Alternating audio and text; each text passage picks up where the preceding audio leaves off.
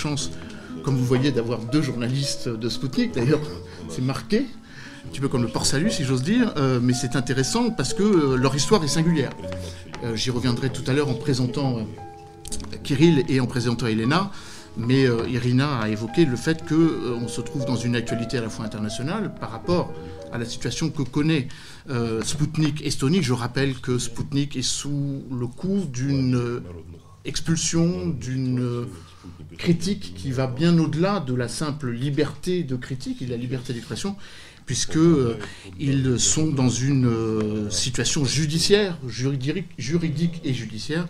Mais je, donnerai, euh, je donnerai d'une certaine manière la parole à Elena pour qu'elle nous parle de ce que moi je qualifie d'un blocus économique, puisqu'évidemment tout est fait pour que les journalistes soient pris dans une, une incapacité d'exercer leur métier, mais ce n'est pas moi qui le dirais, mais euh, Elena. Et puis bien sûr Kirill Wyszynski, euh, dont vous avez suivi malheureusement les péripéties. Euh, Kirill est donc directeur exécutif de Russia Segodnia, mais il, mais il fut pardon, un an emprisonné en Ukraine avec une petite particularité, c'est que Kirill a la double nationalité, qui est reconnue en Russie mais qui n'est pas reconnue en Ukraine, et il fut accusé de haute trahison, donc il nous expliquera les raisons de cela. Bien évidemment, euh, je, présenterai mon ami André Berkoff, euh, compagnon de lutte, d'une certaine façon, de lutte oratoire, de lutte oratoire. Mais je crois que c'est important euh, d'avoir cette double dynamique à la fois française et russe. L'actualité, malheureusement, nous justifie le débat que nous avons aujourd'hui. Je veux bien sûr parler de l'affaire Mila. Pourquoi? On est un petit peu loin de la liberté de la presse, mais quand même, la liberté de conscience qui est le principe fondateur, me semble-t-il, de la liberté d'expression.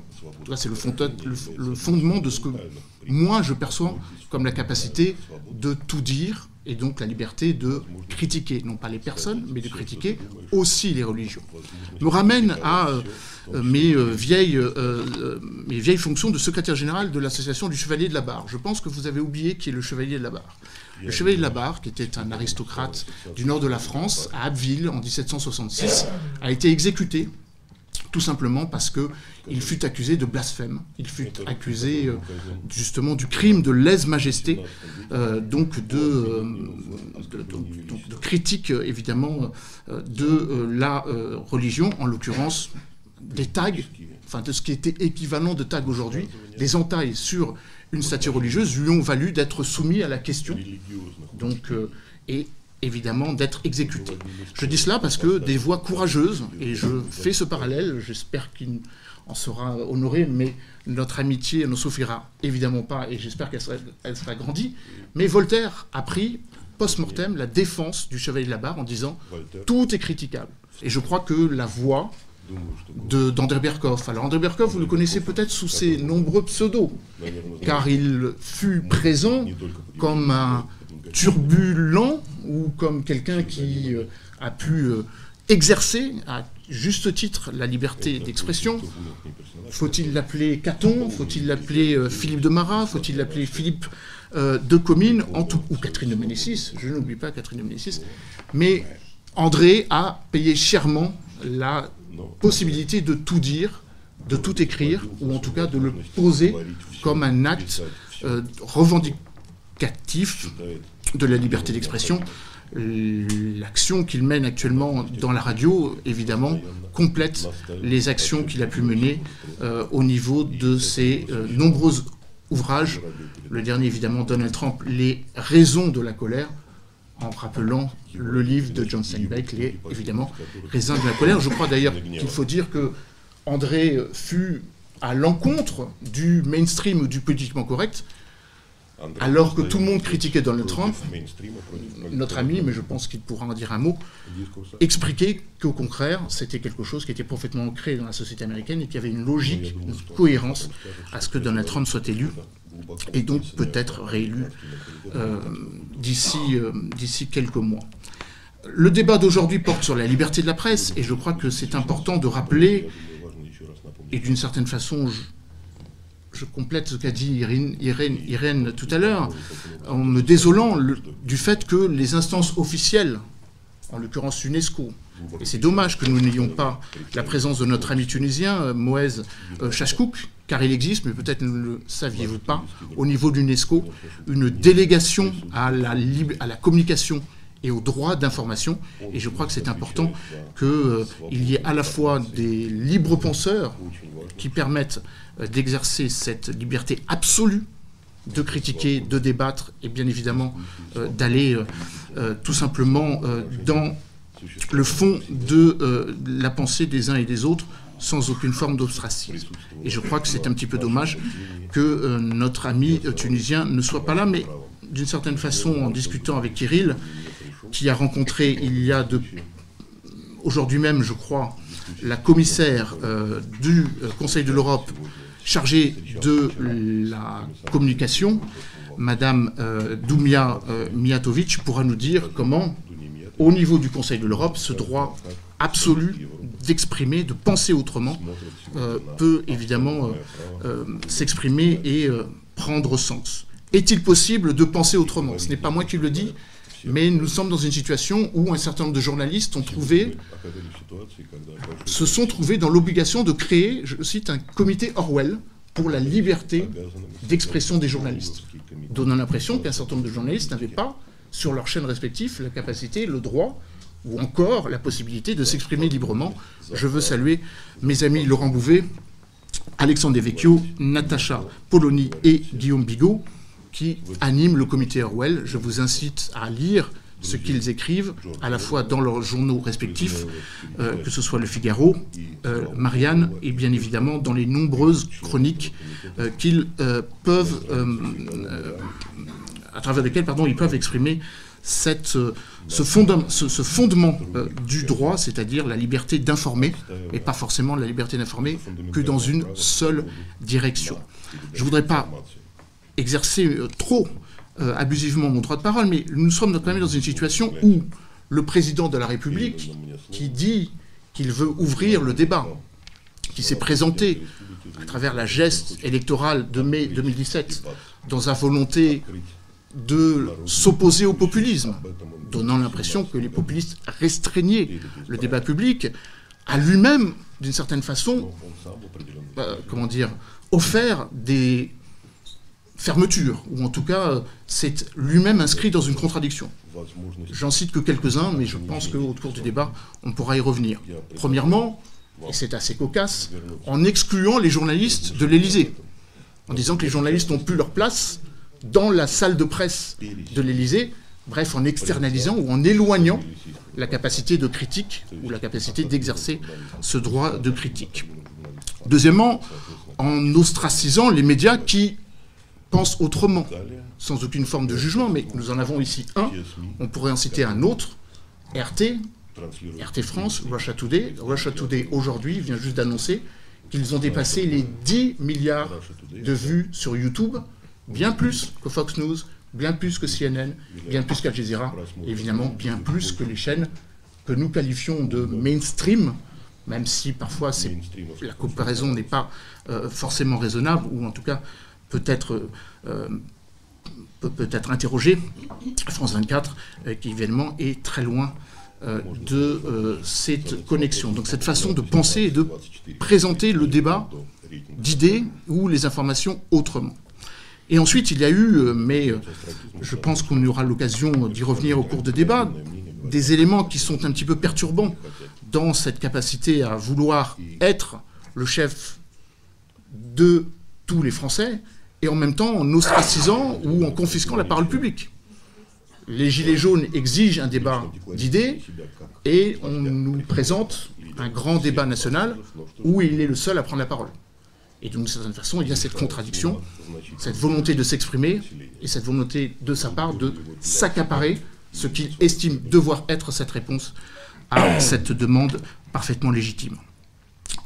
Évidemment, je vous rappelle que le 22 décembre 2018 a été votée une loi sur la manipulation de l'information, qualifiée donc malheureusement encore présentée comme fake news. Je crois qu'il faut qu'on revienne à une présentation en français de ce, dont on parle, donc de la désinformation ou de la désintox.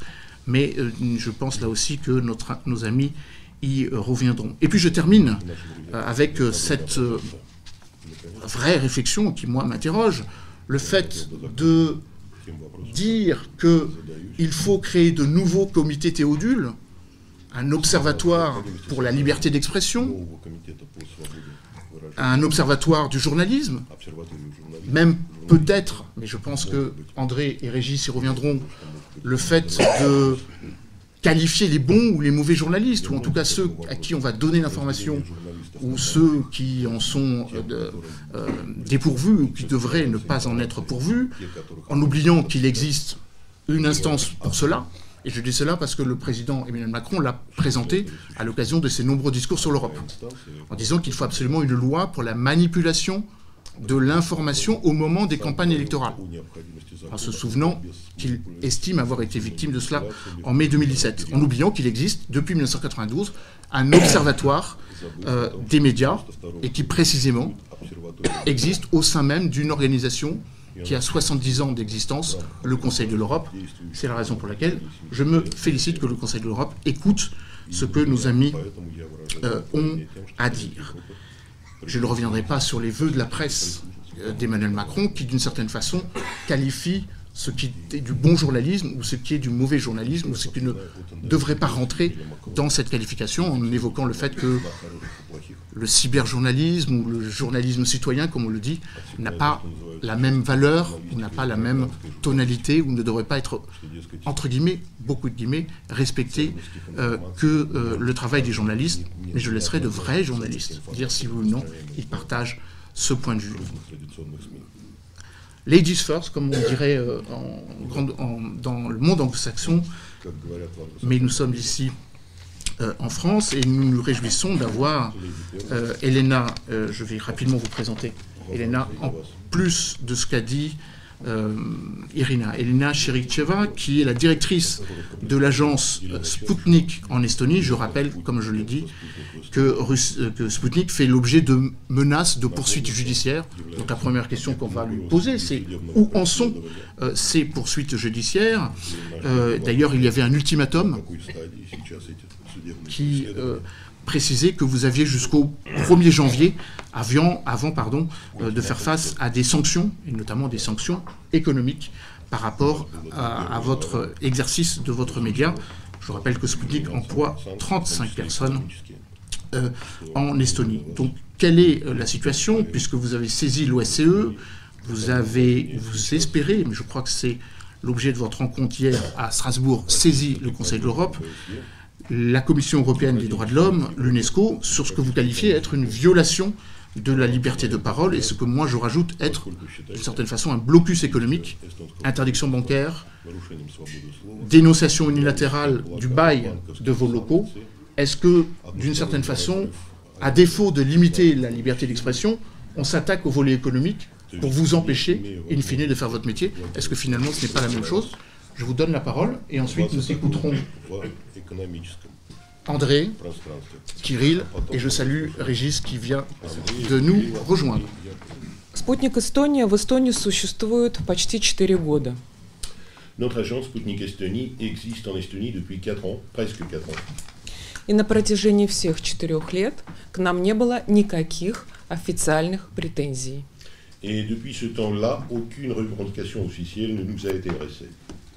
То есть не было судебных решений. Aucune décision juridique. Также не поступало никаких жалоб в так называемый совет по прессе, который существует в Эстонии. Aucune plainte adressée au Conseil pour les médias qui existe en Estonie. Да, безусловно, мы не получали аккредитацию ни на какие публичные официальные мероприятия. Oui, bien sûr, on nous refusait officiellement régulièrement des accréditations pour des manifestations officielles organisées dans ce pays. Были случаи, когда наших журналистов просто выгоняли из мероприятий, на которые не требовалась никакая аккредитация. Il y a eu également des cas où nos journalistes ont été tout simplement chassés des salles de presse où l'accréditation spéciale n'était pas exigée. Спецслужбы в 2016 году распространили рекомендационное письмо всем членам правительства и государственным органам.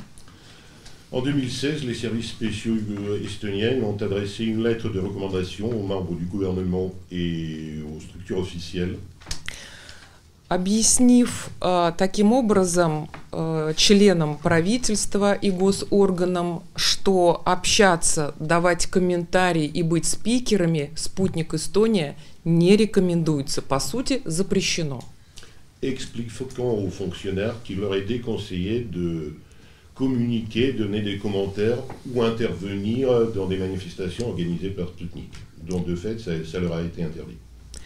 Э, по сути, журналистам, э, журналистов э, лишили доступа к информации, что, как вы понимаете, основное в деятельности любого журналиста. De fait, nos journalistes ont été privés d'accès à l'information, ce qui est un élément crucial de notre travail. Но в конце октября 2019 года из банков Эстонии все сотрудники стали получать письма. Fin octobre 2019, nos collaborateurs ont commencé à recevoir des lettres de leur banque. С этого началась экономическая блокада. C'était le début du blocus économique. В этих письмах банки сообщили сотрудникам, что прекращены все транзакции из МЕ «Россия сегодня». То есть сотрудники не смогли получить зарплаты. Dans ces lettres, les banques les informaient que toute transaction avec l'agence Rosia aujourd'hui, dont notre agence, seront suspendues. Ainsi, nos fonctionnaires, nos, nos collaborateurs ne touchaient tout simplement plus leur salaire. Письма с угрозами из банков приходили до конца 2019 года с разных банков. И в итоге э, нам прислали письмо с угрозой, что что если мы не прекратим трудовые отношения с Международным информационным агентством России сегодня, личные счета сотрудников будут закрыты. Ce genre de lettres était adressé à nos collaborateurs par des différentes banques jusqu'à la fin 2019, jusqu'au moment où on les a informés tout simplement qu'ils s'ils n'arrêtaient pas des relations commerciales avec euh, l'agence, leurs comptes personnels seront bloqués. Эту проблему более-менее нам удалось решить. Tant bien que mal, nous avons pu régler ce problème. Но банки заблокировали налоговые отчисления в государственный орган Эстонии, департамент налогово-таможенный. Mais les banques ont bloqué également les transactions avec le service fiscal estonien. Дальше полиция, точнее бюро данных по отмыванию денег, провело беседу с нашим арендодателем, который в одностороннем порядке под нажимом был вынужден разорвать с нами договор и выкинуть, по сути, нас на улицу. Puis la police, ou plutôt le service contre le blanchiment fiscal, a eu une conversation avec le propriétaire de nos locaux qui, sous cette pression, a dû supprimer le bail et de fait nous jeter dans la rue.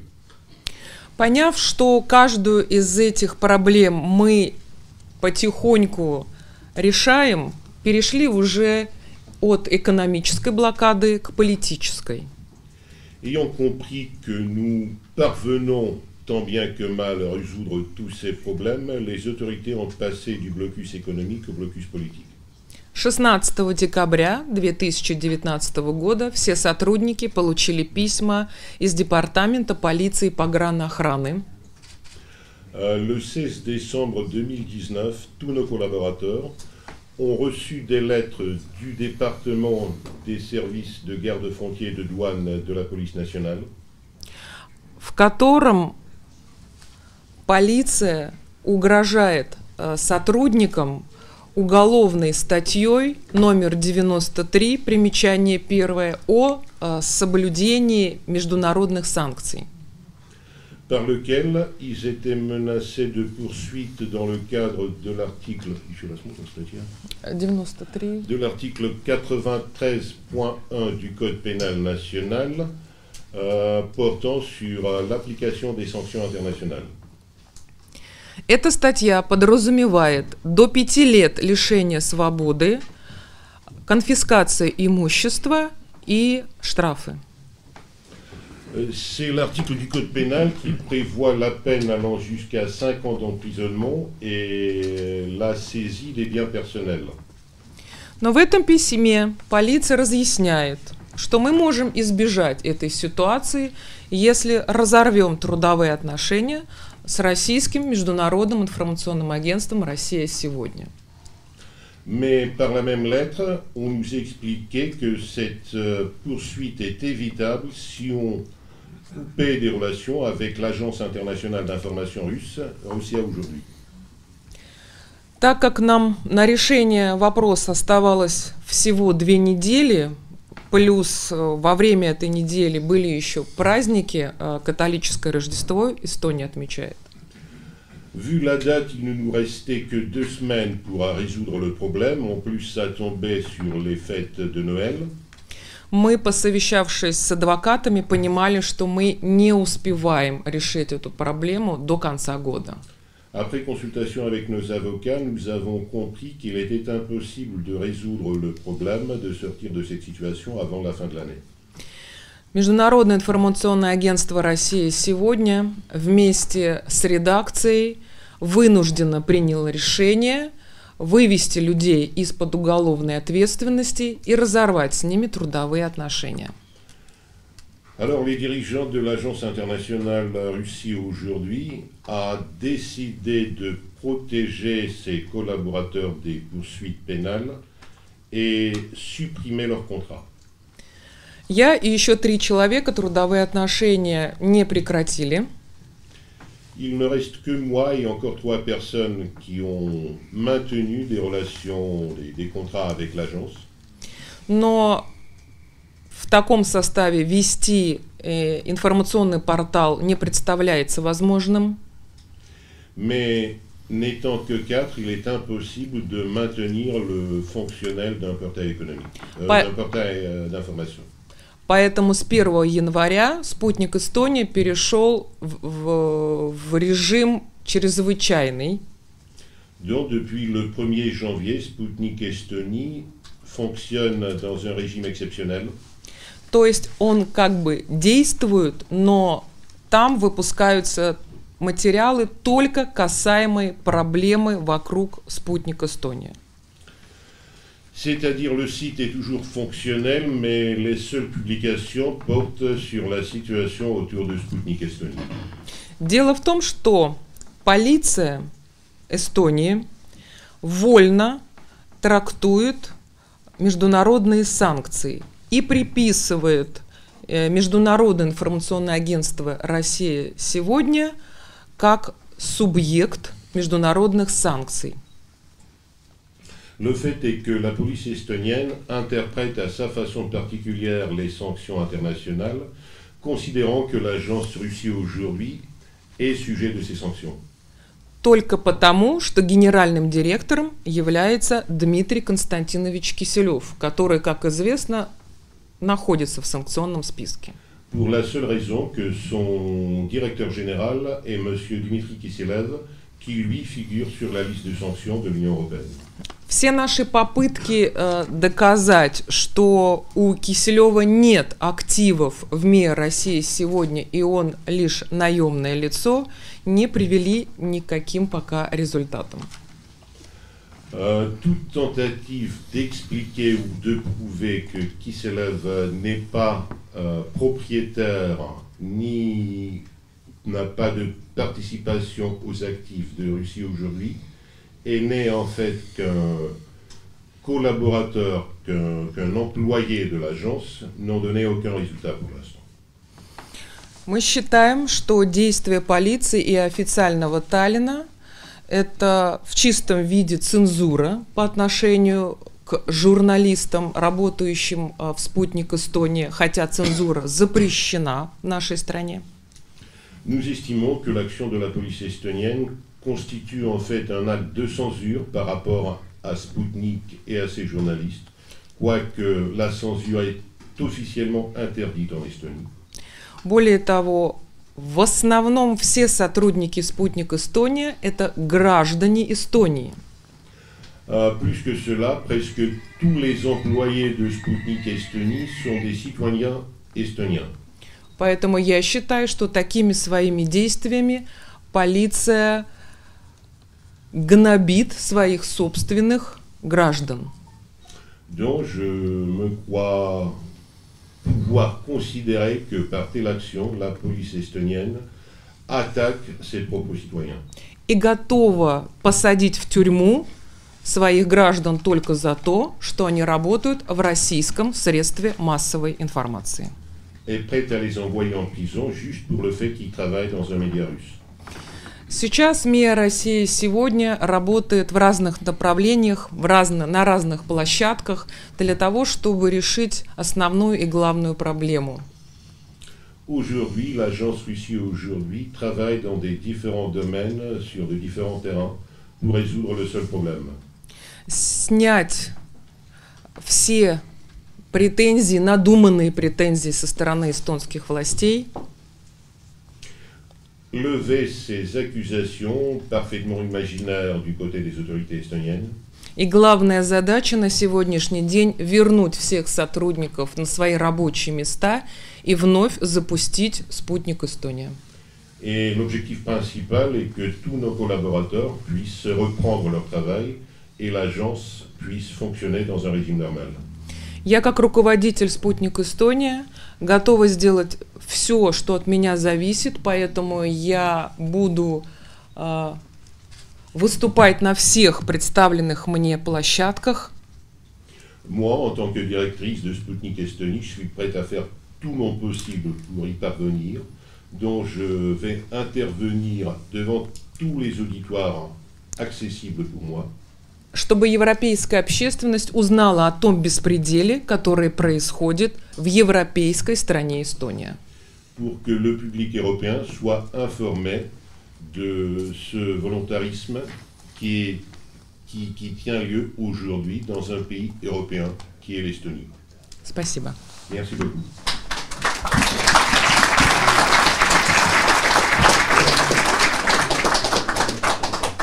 Merci beaucoup pour ce, témoignage. Euh, j'aurais d'autres questions à vous poser par rapport à l'exercice de votre métier, que ce soit en Estonie, mais euh, de manière plus générique. Maintenant, je voudrais, euh, en saluant Régis Le Sommier, le directeur adjoint de la rédaction de Paris Match, qui nous a rejoint, en le remerciant d'être là, et en me permettant de saluer un autre collègue que je vois dans le fond, Eric Topona, qui est un journaliste, je l'ai vu tout à l'heure, pourquoi je le, salue Premièrement, parce que les journalistes africains, et il faut s'en féliciter, euh, œuvrent aussi pour la liberté de la presse. Et Eric, qui est euh, journaliste à la Dodge Valley, euh, Dodge Valley Afrique francophone, qui anime l'excellente émission Là-bas Palabre, vient juste de sortir un ouvrage dont le titre résonne avec notre réflexion aujourd'hui, Misère et grandeur de la liberté du journalisme, plus précisément par rapport à son expérience tchadienne et africaine. Donc je me permets de le saluer. Son ouvrage a été présenté il y a encore quelques temps, quelques jours, pardon, euh, à Reporters sans frontières, en nous rappelant quand même que 80 journalistes sont morts en 2019. Et je crois que c'est aussi une preuve que euh, beaucoup sont prêts à mourir pour cette liberté euh, chèrement conquise et acquise de la liberté d'information. André Berkoff, ça fait quasiment 30 ans que vous exercez votre droit à l'insoumission d'une certaine manière, votre droit à l'information, vous l'avez chèrement payé et d'une certaine façon vous connaissez. Non, vous l'avez chèrement payé, vous l'avez et vous le revendiquez haut et fort à travers votre émission. Berkov dans tous ses états sur Sud Radio que je vous recommande d'écouter. Je l'ai même noté par rapport à l'horaire, je crois que c'est en matinée si je ne m'abuse. Midi 13h15. Midi 13h15. Mais André, vous euh, qui connaissez bien la presse, vous avez connu toutes les rédactions, presse écrite, presse audiovisuelle, vous avez présidé le Presse Club, on s'est connu comme ça. D'ailleurs, entre 2004 et 2007, pouvez-vous nous dire si oui ou non la liberté de la presse en France est menacée? Et si, d'une certaine manière, puisqu'on en parlait, euh, la dimension financière est aussi une nouvelle menace.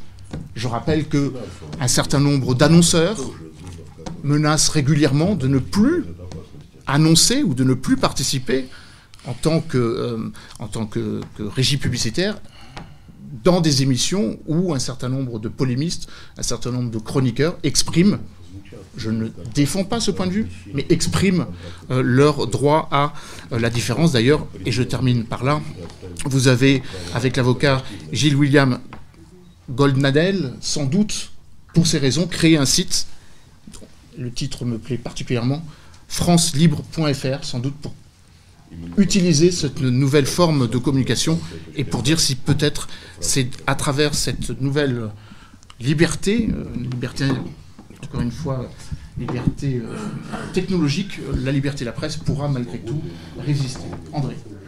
Bon, je crois qu'il faut commencer peut-être par rappeler peut-être des choses qui sont des banalités de base, mais ces banalités de base n'existent pas encore dans beaucoup de pays.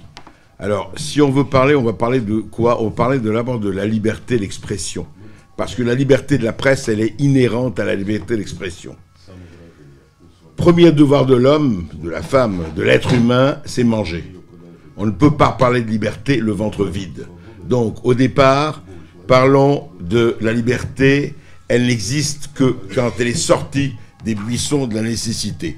Parlez de ça parler de liberté à des gens qui crèvent de faim ou qui sont dans la misère, c'est beaucoup plus difficile. Je vous dis ça parce que souvent on l'oublie, parce que nous, on n'est pas dans ces cas-là. On n'est pas dans le côté où on ne sait pas comment faire finir le mois, etc. On n'est pas ça. Donc, effectivement, ça devient très important. Et je vais tout de suite dire trois choses. On mesure le degré d'avancement de civilisation des pays à sa liberté d'expression. C'est fondamental. Ça veut dire qu'on voit l'aune d'un pays où il est, où il avance, où il n'avance pas, à sa liberté d'expression. Et la liberté d'expression, c'est quoi? C'est la liberté du contre-pouvoir. C'est, vous savez, Voltaire, un de nos philosophes les plus connus, a dit Je ne suis absolument pas d'accord avec vous. C'est pas exactement ça qu'il a dit, mais je l'interprète. Mais je me battrai jusqu'à la mort pour que vous disiez ce que vous avez envie de dire, même si je ne suis pas d'accord. Et c'est vieux comme le monde. Hein tout ce qu'on dit, ça date de milliers d'années, c'est Antigone et Créon, c'est le pouvoir, le pouvoir par essence, et c'est normal, et c'est son rôle, et il n'y a pas lui en vouloir, va jusqu'au bout de son pouvoir. Le pouvoir, qu'est-ce qu'il veut? C'est que tout le monde soit d'accord avec lui, quels que soient les pouvoirs. Pouvoir de l'argent, pouvoir politique, pouvoir... Euh, c'est normal. C'est-à-dire, quand je dis c'est normal, ça ne veut pas dire que c'est bien. Ça veut dire que il pense et c'est toujours pareil, vous regardez l'histoire des pouvoirs, c'est que moi, je sais mieux que vous ce qui est bon pour vous. Donc, très sincèrement, je ne parle pas de gens qui sont euh, des, euh, des salauds de, de, comment dirais de profiteurs. Je parle de gens qui sont sincèrement, et c'est ça peut être très dangereux, pensant que, écoutez, la vérité, nous, on la connaît. Vous savez, c'était le grand dramaturge allemand Bertolt Brecht qui racontait, Bertolt Brecht, dans un pays les gens protestaient contre le gouvernement et faisaient vraiment beaucoup de protestations. Et le gouvernement, à bout d'un moment, il en avait marre, il a décidé de changer de peuple. C'était la phrase de Brecht. Vous voyez, le peuple, il comprend rien, on dissout. Et vous voyez, aujourd'hui, quand on parle de populisme, c'est quoi? C'est quand on n'est pas très très content que le peuple ne prend pas les voix et les décisions et les voix qu'on a envie de. Alors on lui dit ah vous êtes des populistes, vous avez rien compris. Et je vais penser à trois choses là-dessus. Je pense au référendum en France de 2005 sur la Constitution européenne. Les Français ont voté à 55% contre cette Constitution européenne. Évidemment, on n'en a absolument pas tenu compte. Deux ans après, on s'asseyait dessus et on faisait le traité de Lisbonne. Et vous avez marqué, puisque je parle de la France, je parle de notre pays, que depuis, eh ben, il n'y a plus de référendum. Vous avez marqué, vous avez entendu un certain nombre de gens, ces temps-ci, depuis un an, disent Mais pourquoi on ne fait pas des référendums? Oui, on va voir. Mais enfin, écoutez, ça nous embête. Hein. Il y a déjà vos députés, etc. Pour revenir à la liberté d'expression et de la presse, etc. Donc, première chose, vous pouvez mesurer effectivement le degré, je dirais même, de civilisation et d'avancement des pays à cela. Après, il y a des différences fondamentales. On ne va pas juger aussi tout à l'aune de nos pays. Nos pays, et ils se sont battus pendant des siècles et des siècles. Il faut se rappeler que la liberté d'expression, vous parliez du chevalier de la barre, il y a énormément d'autres exemples, toujours et jusqu'à aujourd'hui, où des gens meurent et sont morts, vous l'avez aussi, pour dire ce qu'ils ont envie de dire. Aujourd'hui, il y a un monsieur qui s'appelle Julien Assange, qui est actuellement dans une prison en Angleterre attendant son extradition. Il faut dire aussi qu'on aimerait que tous les gens qui ont bénéficié de Wikileaks et des renseignements qu'a donné Julien Assange aillent un peu à son secours, quel que soit ce qu'on peut penser, mais il n'y a pas que lui, il y a beaucoup de gens. Et il faut savoir que nous, on est quand même dans la fraction, heureusement d'ailleurs, où la liberté d'expression existe, où elle est là, où on n'attend pas, en tout cas en France et dans un certain nombre de pays, que la police vienne à 6 heures du matin frapper à votre porte pour dire attendez-vous, vous venez, vous avez quand même dit des choses qui ne nous plaisent pas du tout, vous venez. Ça, c'est un combat énorme. C'est un combat de tous les instants. C'est un combat séculaire. Il a, existé, il existera encore, etc. Mais est-ce que ça veut dire que tout est réglé chez nous et que tout va bien et que nous vivons dans la liberté d'expression la plus totale? Non. Pourquoi? Il y a trois différents paramètres. Il y a un paramètre économique, il y a un paramètre politique et il y a ce que j'appellerais un paramètre technologique. Je commencerai par le paramètre technologique, c'est très intéressant. Il y a une vingtaine d'années est apparu, comme vous le savez, quelque chose qui s'appelle Internet, et quelque chose qui s'appelle les réseaux sociaux, et quelque chose qui s'appelle Twitter, Facebook, Instagram, etc., etc., etc. Jusque-là, on avait le monopole. La presse avait un certain monopole, et puis là, ça s'est répandu. Et alors ça s'est répandu pour le meilleur et pour le pire. On a dit mais c'est terrible, ces réseaux sociaux, il y a des choses terribles, fake news, etc. Bien sûr qu'il y a des choses terribles. Mais ce qui est très important, c'est que non seulement la parole peut s'exprimer, non seulement il y a les corrections et les autocorrections, non seulement il y a eu quelque chose de fascinant. Pourquoi? Parce qu'un certain pouvoir s'est emparé de cela. Et je voudrais donner l'exemple de Donald Trump, parce que l'exemple de Donald Trump, quel que soit ce qu'on pense de lui, est un exemple historique aujourd'hui. Donald Trump, il y a 30 ans, je l'avais interviewé il y a 30 ans, il était directeur d'hôtel, il s'occupait de... Et il m'avait dit, ah là là, si je peux avoir le New York Times, ce serait formidable. Le New York Times, c'est l'opinion. Qui a le New York Times de l'opinion? Il y a 35 ans. Je l'ai vu il y a 4 ans. C'était dans les primaires, il y a exactement 4 ans, juste avant les primaires de l'Iowa. Et il m'a dit, le New York Times, je m'en fous. Moi, j'ai beaucoup mieux. J'ai Twitter, j'ai mes rotatives, j'ai mon imprimerie, j'ai ma presse à moi. Et je vais Twitter. Je lui dis, mais attendez, Twitter, c'est quoi comme mouvement? Il m'a dit, j'ai, aujourd'hui, c'était donc il y a 4 ans, j'ai 15 millions d'adhérents. Ça veut dire que je parle directement du producteur et consommateur. Et comme par hasard, c'est très très intéressant ce qui s'est passé. Il a été le président qui tweet plus fort que son ombre. Il y va du matin au soir, du soir au matin.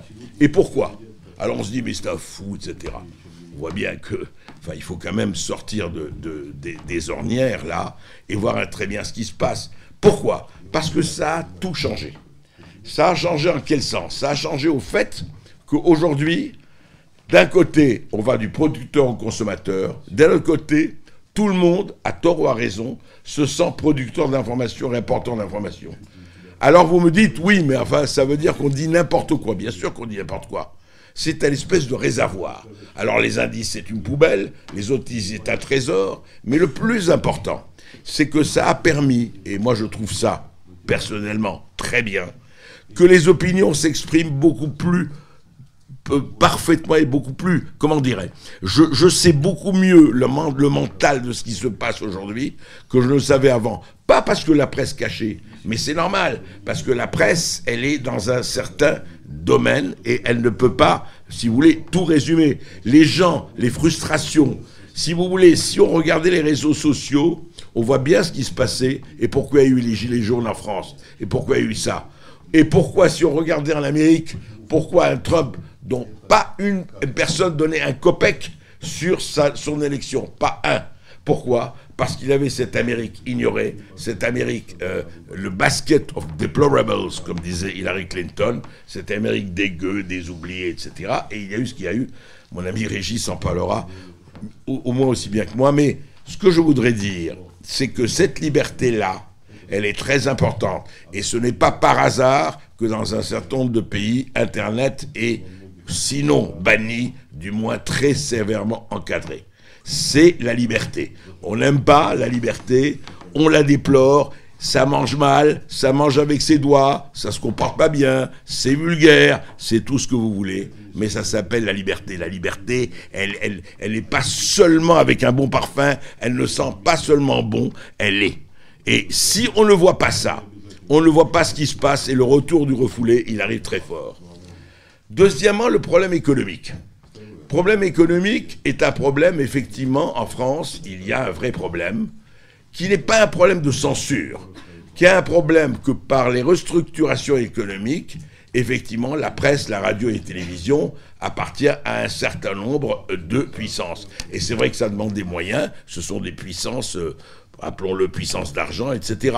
Et moi, j'ai pas un problème à dire oui, la presse n'appartient qu'aux riches. Je vous signale qu'aujourd'hui, un certain nombre de, de, et je les cite, l'humanité, libération et autres, s'il n'y avait pas des gens qui étaient, pas allés, qui étaient allés à leur secours, aujourd'hui, ils n'existeraient plus. C'est comme ça, c'est triste, mais il faut savoir qu'il y a un problème avec la presse, il y a un problème avec la radio et la télévision, il y a un problème de moyens et on ne peut pas faire sans moyens.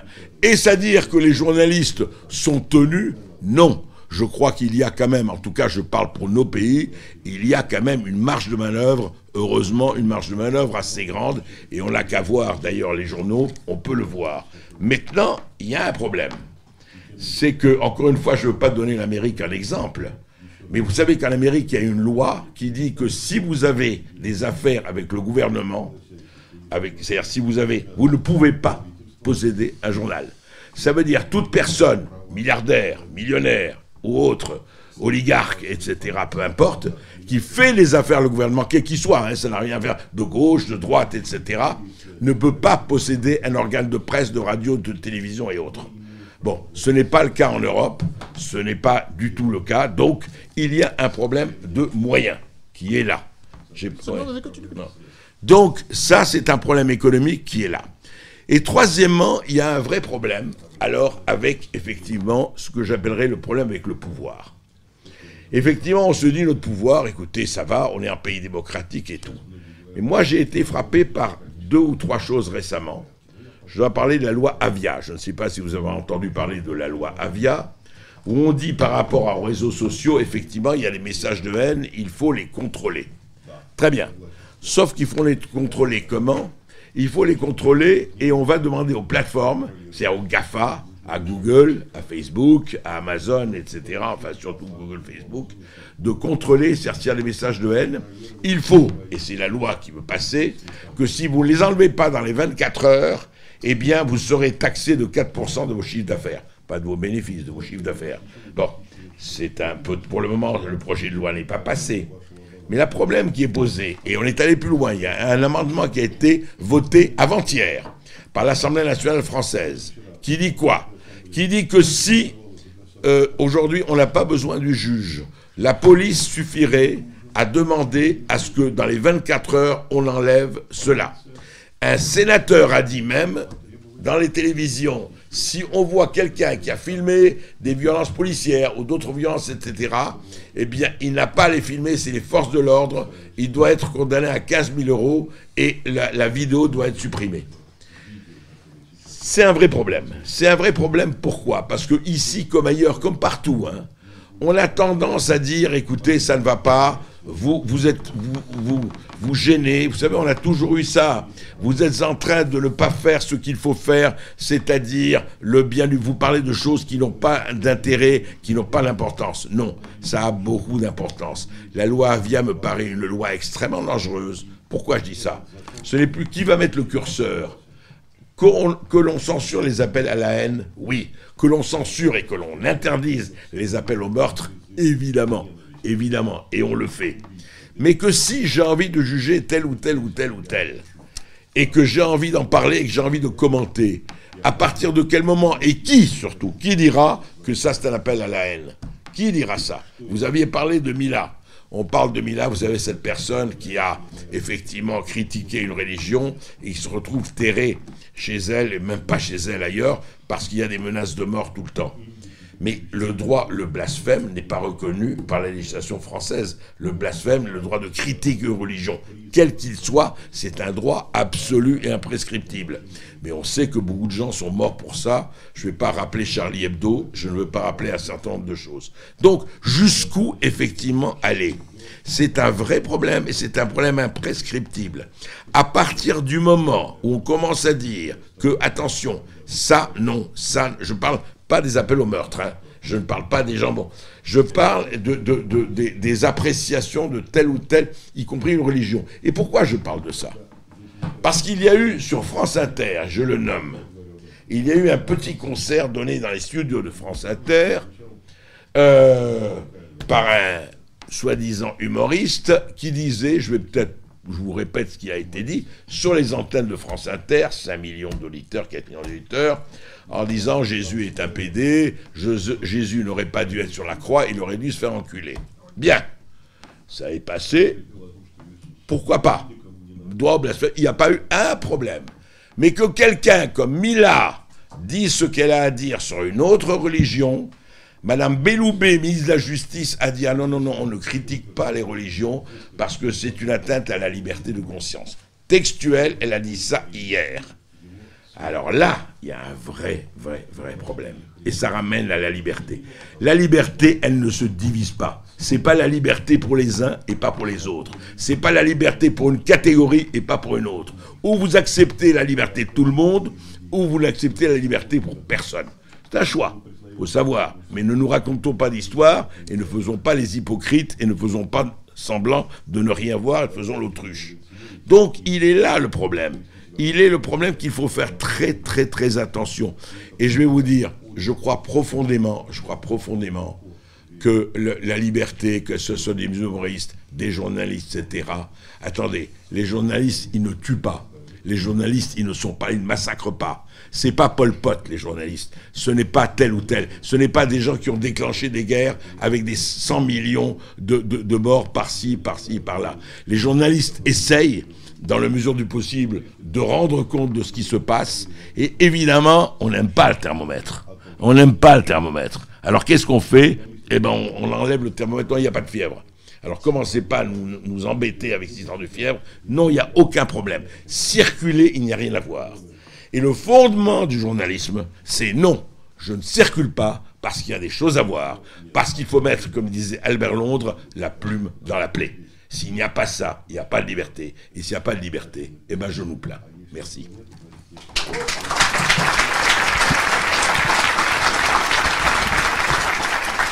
Merci, merci, merci André, mais je pense que notre ami Régis, euh, qui euh, a fait une interview euh, du euh, président syrien aura quelques éléments à nous rappeler parce qu'on l'a reproché justement de donner la parole à l'indicible ou à quelqu'un qui, jusqu'à présent, euh, ça fait deux fois qu'il l'interviewe, mais j'y reviendrai, euh, reviendrai plus tard. Merci, Régie, André, d'avoir rappelé que le président Trump a aussi cette capacité d'avoir changé les règles de Twitter. Souvenez-vous, on est passé de 140 signes à 280 signes, servant justement le maître et pour lui permettre de s'exprimer à travers ce moyen. Donc parfois la technologie euh, suit un, parcours politique, mais surtout, euh, André me connaît depuis longtemps, mais je crois que c'est très important. Bien sûr, Madame Belloubet a rétropédalé, en rappelant qu'il y a le principe absolu de la liberté de conscience, la liberté de croire, ou après tout, la liberté de ne pas croire, c'est le principe de la, de la laïcité. Mais à force de redéfinir la laïcité, on en vient exactement à ce qu'a dit André. On est passé en gros du droit public du citoyen au droit civil de l'individu. Et d'une certaine façon, ça, c'est problématique. Parce que ça veut dire que l'on va choisir ce qui est plus critiquable que d'autres. Ou mieux, pire. Il y a des choses qui sont critiquables et d'autres qui finalement sont relativisées. L'exemple que euh, André a évoqué par rapport à, euh, la différence d'appréciation sur les religions, évidemment peut être portée aussi sur d'autres thématiques, mais on s'éloigne un petit peu du sujet. On m'a dit de donner la parole à Kirill. Oui, bien sûr, on va donner la parole à Kirill, car après tout, il est venu et euh, il a chèrement payé sa liberté euh, euh, d'expression. je rappelle juste que Kirill Vichinsky donc, est le directeur exécutif de Rossia Segodnia, mais qu'il fut emprisonné pendant une année, je crois précisément du 15 mai 2018 à septembre 2019. Souvenez-vous, il faisait partie des 70 prisonniers qui ont été échangés à l'occasion de la relance, et il faut s'en féliciter, euh, du format Normandie, euh, qui évidemment nous ouvre d'autres perspectives diplomatiques et géopolitiques. Alors il fut accusé de haute trahison. Pourquoi il fut accusé de haute trahison? Parce qu'il a la double nationalité. Je rappelle que l'Ukraine ne reconnaît pas la double nationalité, et justement, il fut accusé de haute trahison dans un contexte très particulier où l'Ukraine est en guerre, comme évidemment vous le savez. Euh, il fut même accusé de travailler pour un média russe nommément, travailler pour un média russe. Je crois aussi euh, important de rappeler euh, que, euh, mais ça, ça pourrait peut-être, puisqu'on est ici pour tout se dire, ouvrir peut-être quelques réflexions. il fut nommé par le président Poutine il y a de cela quelques jours membre du Conseil présidentiel des droits de l'homme, où d'une certaine façon, il défend non seulement le droit de tous les journalistes à s'exprimer, mais plus spécifiquement en rappelant qu'il et dans une logique où il défend en priorité les compatriotes russes, en tout cas ses compatriotes russes, mais je crois évidemment que c'est une question euh, sur laquelle on aura peut-être beaucoup de choses à euh, dire euh, dans la deuxième partie de ce débat. Donc je vais lui donner la parole. Вчера мы разговаривали с э, комиссаром э, Евросоюза по правам человека с Дуней Миятович, э, Дуней Миятович, э, Миятович, и она нас предупредила. Euh, hier, nous avons pu intervenir avec le commissaire du Conseil de l'Europe pour les droits de l'homme, Madame Miatovic, qui nous a prévenu что нам в Париже необходимо быть очень осторожными с нашими желтыми жилетами, с которыми мы вчера к ней пришли. Il faudra être très prudent à Paris avec nos gilets jaunes avec lesquels nous sommes intervenus hier devant elle. Но э, Но у нас совсем другая цель, мы надели жилеты, потому что мы хотим выразить солидарность со своими коллегами из эстонского спутника. Mais notre objectif est une autre, nous euh, les portons pour exprimer notre solidarité avec les collègues de Sputnik Estonie. Э, Когда я ехал в Париж, я настраивался на дискуссию. Donc, en partant pour Paris, je me préparais à avoir une discussion. Но после того, что я услышал выступление Андрея, Mais après l'intervention d'André, Я понимаю, что мне практически не о чем дискутировать с Андреем, э, поскольку он говорит примерно о том же, о чем хотел говорить и я. je vois assez mal de quoi pourrait-on discuter puisqu'il a exprimé les idées qui sont quasiment les miennes. Я работаю в журналистике больше 25 лет. Конечно, меньше, чем Андрей. Ça fait plus de 20 ans que je travaille dans le journalisme. Bon, bien sûr, beaucoup moins qu'André. Э, Из этих 25 лет я 15 лет работал в украинских СМИ, Sur ces 25 ans, j'ai passé 15 dans les médias ukrainiens, украинское телевидение, украинские газеты, украинское радио. la télévision, les journaux, la radio. В 2014 году, э, вернее, в 2006 году я перешел э, на работу в ВГТРК, в Всероссийскую государственную телерадиокомпанию. Российская СМИ. En 2006, j'ai commencé à travailler pour VGTRK, la société de téléradiodiffusion russe, donc un, un média national russe. И сегодня, когда э, Андрей рассказывает о проблемах со свободой слова э, во Франции, я понимаю, что в Украине примерно такая же ситуация.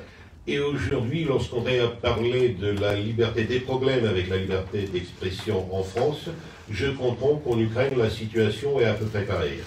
Сейчас обсуждается в Верховной Раде, в главном в парламенте Украины закон, о, по которому достоверность информации будет э, проверять и утверждать информацию достоверной или нет не суд, а внесудебный орган, который формируется политическими ветвями власти.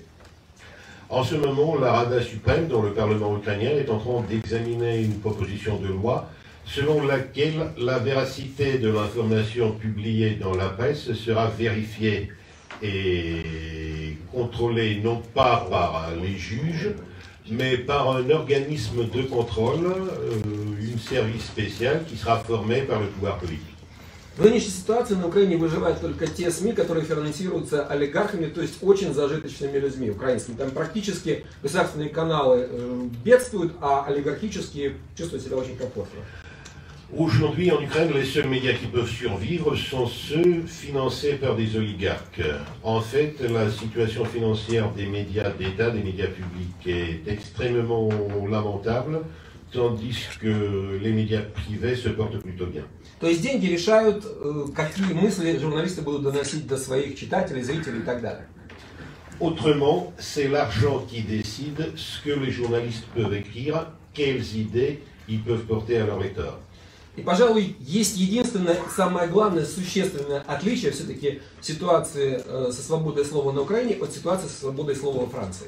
Mais il existe peut-être une euh, différence qui est pourtant cruciale dans la situation avec la liberté de la presse en Ukraine et en France. Андрей сказал, что вам в дверь не смогут постучать в 6 часов утра и забрать вас в тюрьму, если вы живете во Франции и высказываете критику по отношению к правительству, президенту и так далее. André a dit que personne ne viendra frapper à votre porte à 6 heures du matin pour le fait que vous exprimez des opinions critiques à l'égard du gouvernement, du président et ainsi de suite. В Украине это возможно. Правда, в мою дверь постучали не в 6 утра, а в 9 утра. En Ukraine, c'est tout à fait possible, quoique chez moi, on n'a frappé pas à 6 heures du matin, mais à 9 heures. Кроме этого, э, кроме меня в тюрьме, примерно в одно со мной время, в течение последних полутора лет до президентских выборов Порошенко, в тюрьме оказалось еще 12 журналистов украинских. Euh, avec moi, au même moment à peu près, en fait, euh, jusqu'à l'élection, les dernières élections présidentielles où Poroshenko a été remplacé par Zelensky, euh, il y a eu encore une douzaine de journalistes. Сейчас большинство из них после выборов и после избрания Зеленского на свободе, но дела уголовные против них не закрыты. Après l'élection de Zelensky, la majorité d'entre eux ont été relâchés, mais les poursuites sont toujours en cours. Абсурдность обвинений по отношению к этим журналистам, на мой взгляд, очевидна, но я сейчас только перечислю э, два пункта, касающиеся обвинений непосредственно меня. L'absurdité des accusations qu'on porte contre eux, à mon avis, est tout à fait évidente. Euh, je ne citerai que deux points qui concernent moi-même. Э, Их было много, но самые существенные два. Первое, ну то, что я сотрудничаю с российским средством массовой информации. En fait, on me reprochait beaucoup de choses, mais deux d'entre elles étaient les plus importantes. La première, c'est la coopération avec un média russe. И второе, то, что 72 статьи, которые я даже не писал, а просто были опубликованы на сайте, э, который я редактирую, Et le deuxième, 72 articles dont je n'étais même pas l'auteur, mais qui étaient juste publiés sur le site dont je suis propriétaire, dont, dont je suis rédacteur, Должны были привести к полному уничтожению независимости Украины и поглощению ее Российской Федерацией. devaient amener à la perte par l'Ukraine de sa souveraineté et son adhésion à la Russie. Я хочу напомнить, что Украина по-прежнему считает себя самым крупным по территории государством, находящимся на европейском континенте, именно на европейском. Euh, je me permets de vous rappeler que l'Ukraine se considère toujours comme le plus grand État euh, sur le point de vue de son territoire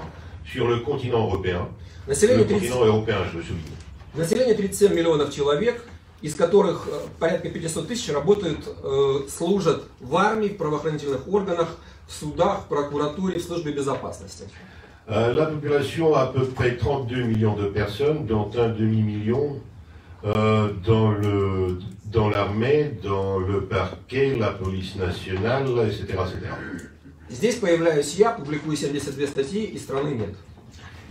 Et en ce moment, il y a moi qui surgis, je publie 72 articles et le pays disparaît.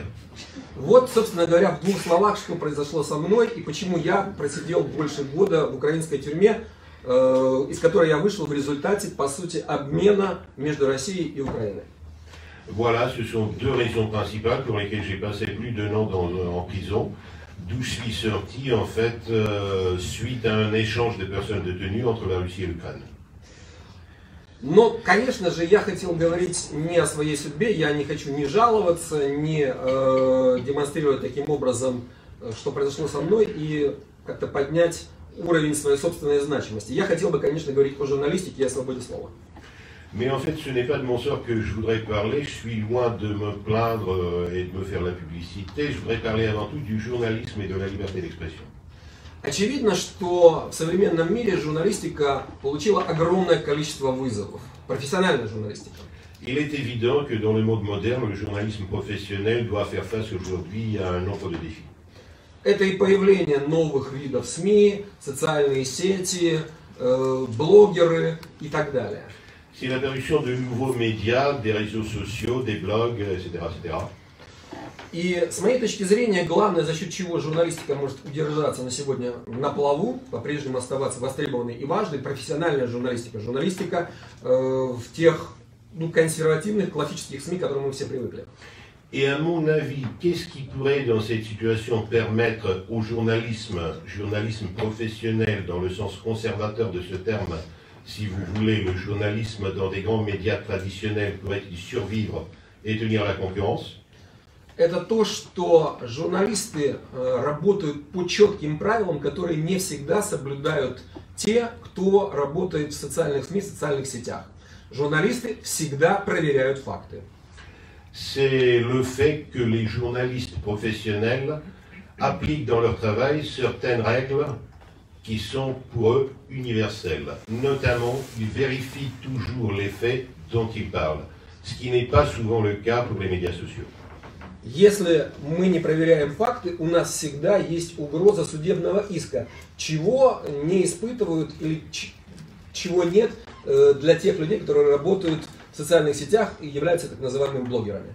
Si nous ne vérifions pas les faits dont nous parlons, nous sommes toujours sous menace de poursuites judiciaires, ce qui n'est pas euh, toujours le cas pour les médias sociaux, pour les réseaux et pour les blogueurs. И второе, журналисты работают на то, чтобы действительно была площадка, которая позволяла бы смотреть на власть под другим углом, не под тем, которого хочет сама власть.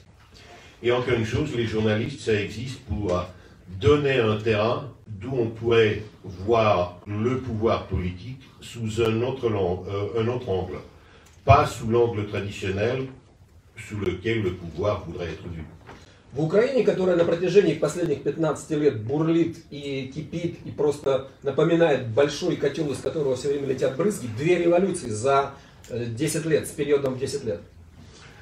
L'Ukraine, qui depuis les 15 dernières années est devenue un grand chaudron en évolution permanente, deux révolutions en moins de 15 ans. Наличие второй точки зрения, то есть СМИ, которые готовы критиковать, готовы критиковать те силы, которые пришли к власти в том числе, с моей точки зрения, нелегитимным путем, как произошло во, втор- во время второго Майдана в 2014 году.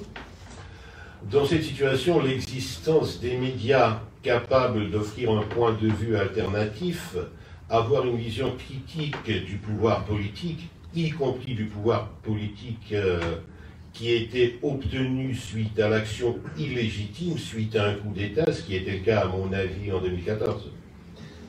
Это критически важно для страны. И власть, прекрасно понимая, что наличие второй точки зрения будет подрывать определенную легитимность, делает все для того, чтобы таких журналистов было меньше.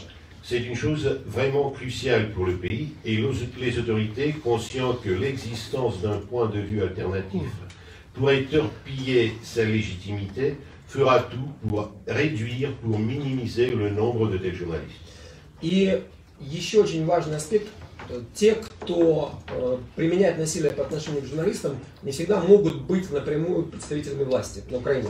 Encore une chose, ceux qui euh, font violence contre les journalistes aujourd'hui en Ukraine ne sont pas forcément des représentants du pouvoir.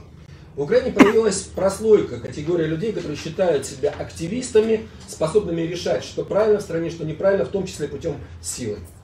En Ukraine, il y a aujourd'hui une nouvelle classe sociale, une couche d'ainsi nommés activistes, militants, qui se croient en droit de résoudre, de décider qu'est-ce qui est bon et qu'est-ce qui est mauvais, qu'est-ce qui est utile pour le pays et qu'est-ce qui est néfaste. За последние пять лет шесть журналистов убито на Украине. Depuis les cinq dernières années, six journalistes ont été tués en Ukraine. И половина э, уже расследованных убийств демонстрируют то, что убийцами являются вот эти самые радикальные украинские активисты-националисты. Et dans la moitié des cas, les assassins, ce sont effectivement des nationalistes radicaux. Мой коллега Олесь Бузина, который должен, которому я предлагал стать главным редактором своего э, ресурса, погиб в 2015 году. Mon collègue Olès Bouzina, à qui j'ai proposé le poste de rédacteur en chef de notre site, a été tué en 2015. Он был убит активистами радикальной организации Си-14, которые в итоге не просидели в тюрьме и двух месяцев. Il a été tué, il a été assassiné par des activistes d'une organisation radicale C14 qui une fois accusés, n'ont même pas passé deux mois en prison. Потому что вышли на поруки, э, поскольку за них поручились депутаты украинского парламента. Ils étaient relâchés sous caution des députés du Parlement ukrainien. Вот, собственно говоря, на мой взгляд, главное, что отличает на сегодняшний день, и я вынужден признать в лучшую сторону Францию э, от Украины, что при общности проблем уровень демократии во Франции позволяет не доходить до крайности в отношении с журналистами. Voilà ce qui fait, à mon avis, la différence principale entre euh, la France et l'Ukraine aujourd'hui. Le niveau de la démocratie en France permet quand même à ne pas arriver à ces points extrêmes. Я немного знаю о ситуации с журналистами во Франции, тем более, что последние полтора года, года три месяца у меня было не так много информации по определенным причинам. Je connais quelque peu la situation des journalistes en France, d'autant plus que ces derniers temps, j'ai pas eu beaucoup de possibilités d'accéder à l'information pour des raisons tout à fait compréhensibles. Но я надеюсь, что французских журналистов не арестовывают и не убивают, как это происходит на Украине. Mais j'espère néanmoins que les journalistes français ne sont pas ni arrêtés ni assassinés, comme c'est souvent le cas en Ukraine. И, конечно, я хотел бы поблагодарить своих французских коллег, которые поддержали меня в тюрьме, подписывали письма в мою защиту. Et bien sûr, je voudrais remercier mes collègues français qui m'ont soutenu quand j'étais en prison, qui ont signé des lettres de, de soutien. Я надеюсь, что журналистское сообщество будет последовательно, и мы сможем также вместе поддержать э, наших эстонских коллег, э, коллег из эстонского спутника. По крайней мере, мы это стараемся делать не только обсуждая это с политиками, но и в том числе надевая вот эти желтые жилеты. J'espère que les journalistes français resteront conséquents sur cette voie et soutiendront, comme ils m'ont soutenu moi, leurs collègues en Estonie, le soutien que nous exprimons, y compris en portant ces gilets.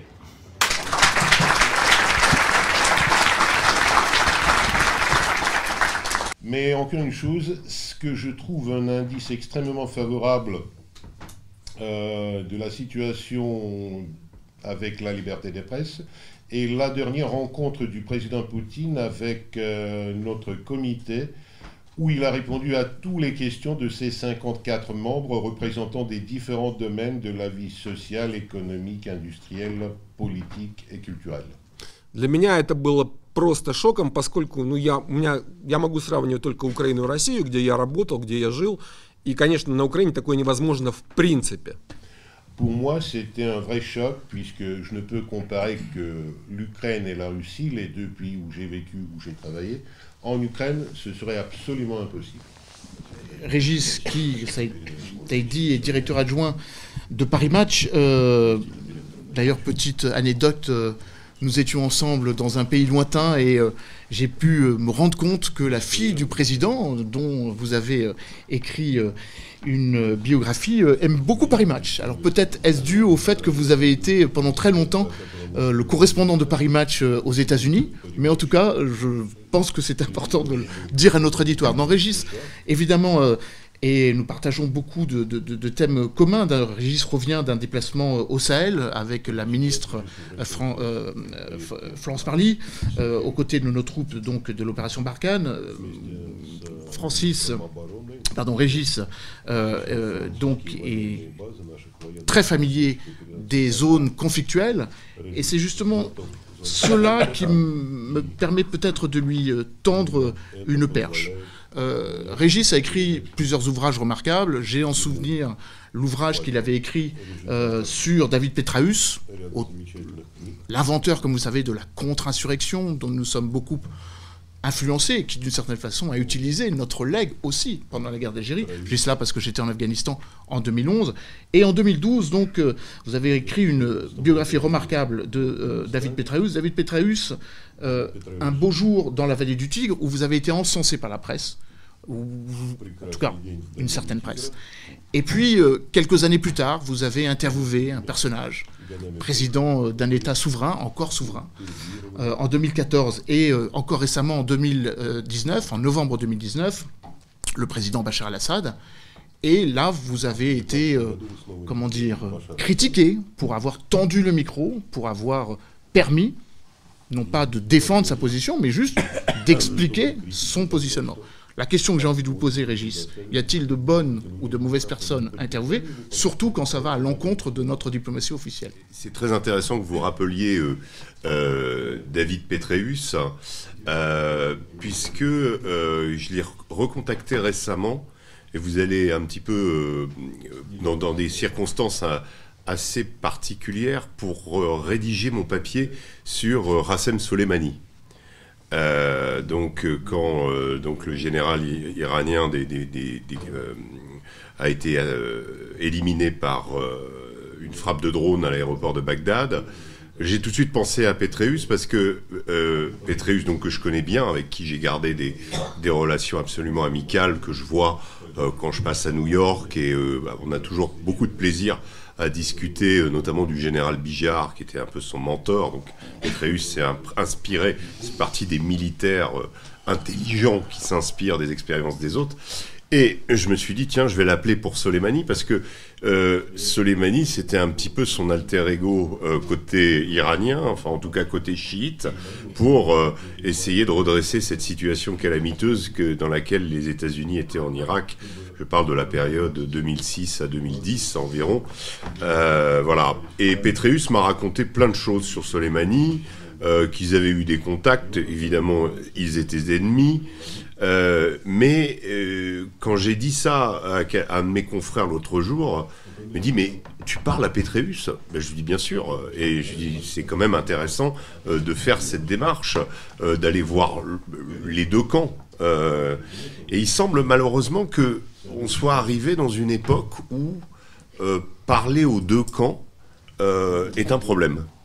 Euh, n'est pas un problème en soi parce que quand on réfléchit, et ce confrère m'a dit, ah bah oui, évidemment, Petreus étant, ayant la charge de l'Irak et Soleimani, en gros la charge des chiites d'Irak, chiites d'Irak qui entretenaient des rapports un peu particuliers avec la puissance occupante américaine, parfois lui faisant la guerre, parfois faisant des traités. Bref, euh, je ne vais pas rentrer dans la complexité du conflit euh, irakien, mais en tout cas, c'était des, euh, des, personnages clés. Et avoir l'avis d'un côté de mes sources iraniennes sur le portrait, pour pouvoir faire un portrait de ce général qui est quand même celui qui, qui, a véritablement créé l'arc chiite après la guerre Iran-Irak jusqu'à son assassinat. Voilà d'avoir d'avoir le, point de vue adverse, ça m'intéressait et, surtout quand on est avec une personne comme David Petreus.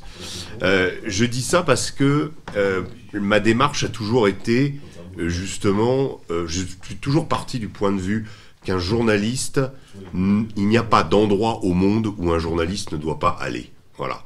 Si on commence à faire ce métier en se disant, oh là là, c'est absolument impossible d'aller interviewer Kim Jong-un euh, ou d'aller en Corée du Nord. Je prends la Corée du Nord parce que c'est l'exemple ultime du pays clos dans lequel on ne peut pas aller.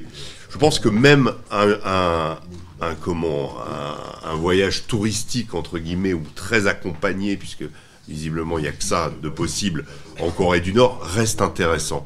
Pourquoi ça reste intéressant?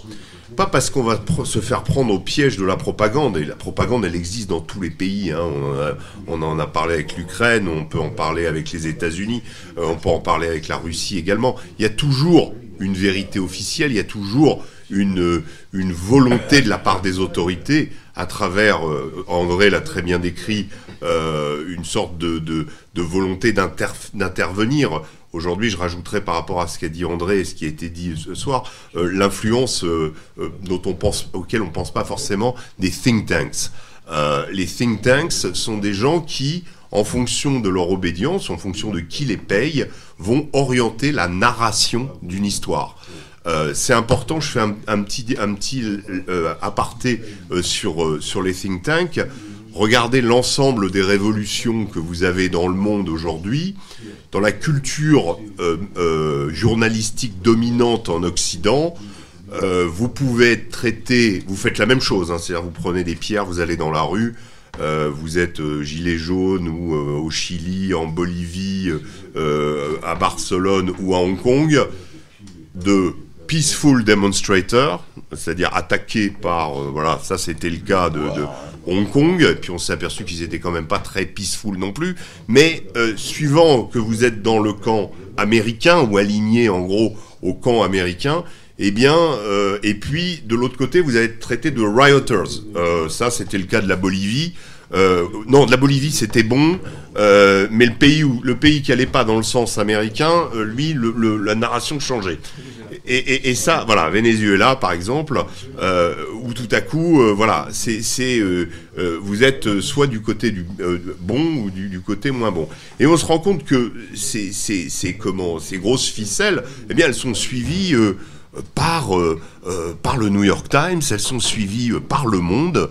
Il y a, je regardais ce soir un, comment, pour, on va faire le lien un peu avec la Syrie, un article qui avait sur la, sur la province d'Idlib, la dernière province tenue par les rebelles.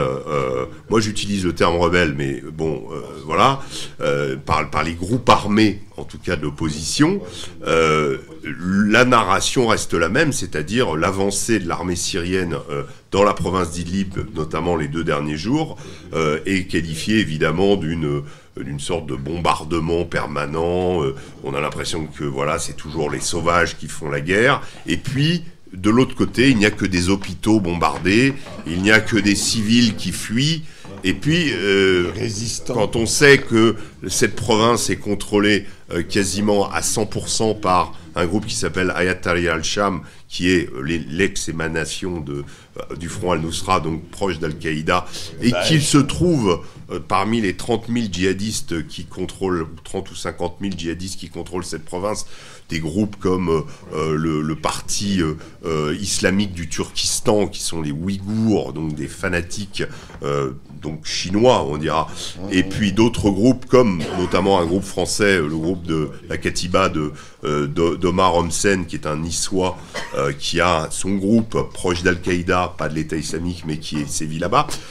Voilà, euh, ces gens-là n'apparaissent jamais dans ce genre de papier. Ce n'est que toujours l'éternelle agression permanente de la part de l'armée syrienne et évidemment derrière de Bachar el-Assad, dont on entend d'ailleurs toujours les mêmes choses. Si vous vous réalisez, euh, oui, il est coupable.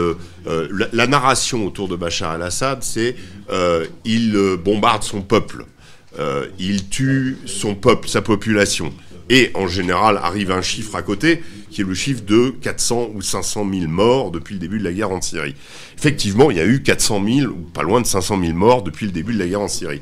Mais quand vous regardez les faits de cette guerre, qu'on pourrait analyser pareil que l'Irak, je ne vais pas rentrer dans les détails de la guerre et dans les raisons euh, qui ont conduit à ce conflit, mais sur ces 500 000 morts globalement, vous en avez environ 130 ou 150 000 qui sont des soldats syriens, gouvernementaux.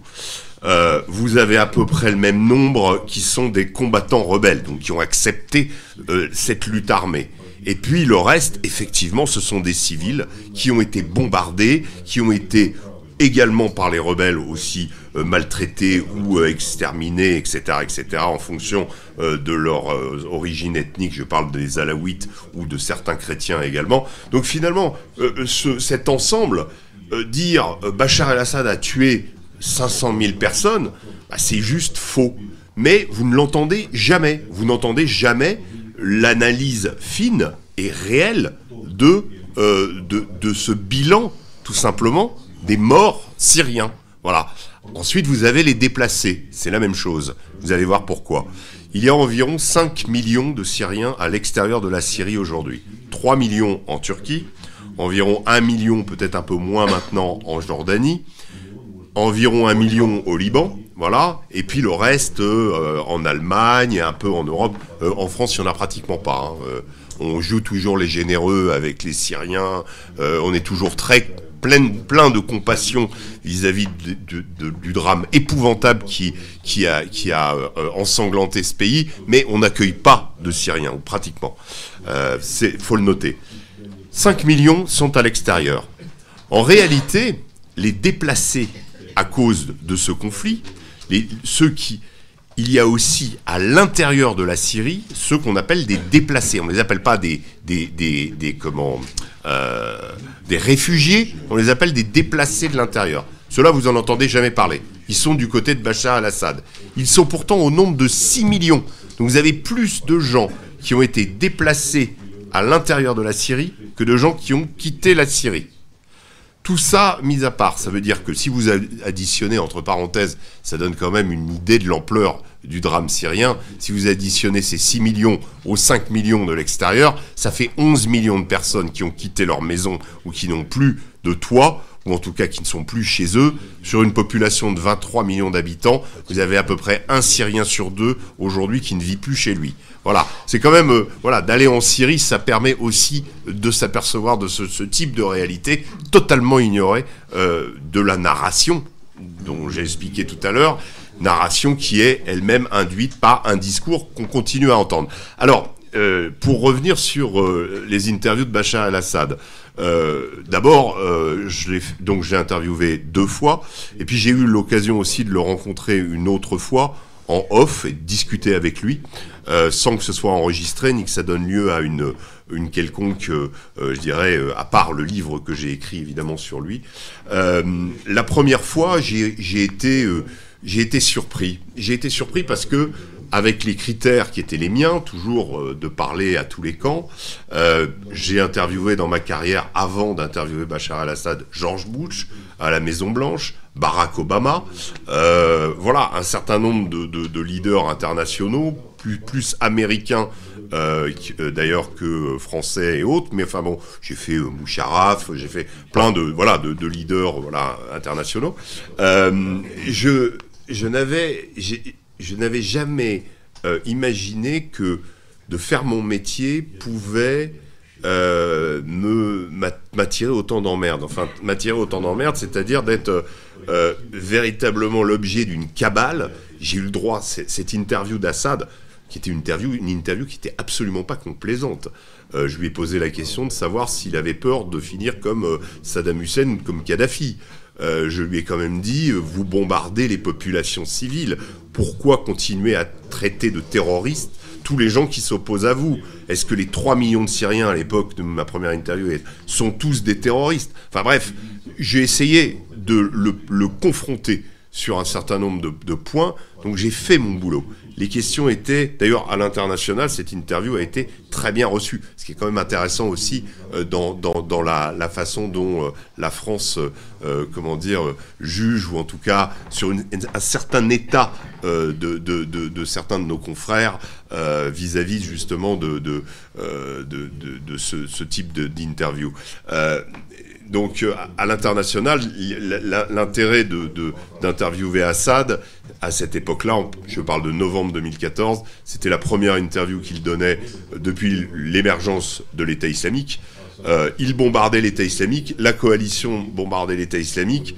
C'était quand même intéressant de lui poser la question de savoir comment ça se passait quand ces avions allaient bombarder Raqqa et quand les avions de la coalition allaient bombarder Raqqa aussi. Donc il y avait quand même voilà, des, choses Et puis, euh, sur sa responsabilité dans le conflit. Enfin bref, tout, a été. J'ai eu le droit à trois articles dans Le Monde euh, trois articles. Le premier disant que ça n'avait aucun intérêt, je ne citerai pas l'auteur de l'article, mais ce n'avait aucun intérêt d'aller interviewer Bachar el-Assad, qu'il ressortait euh, son habituel.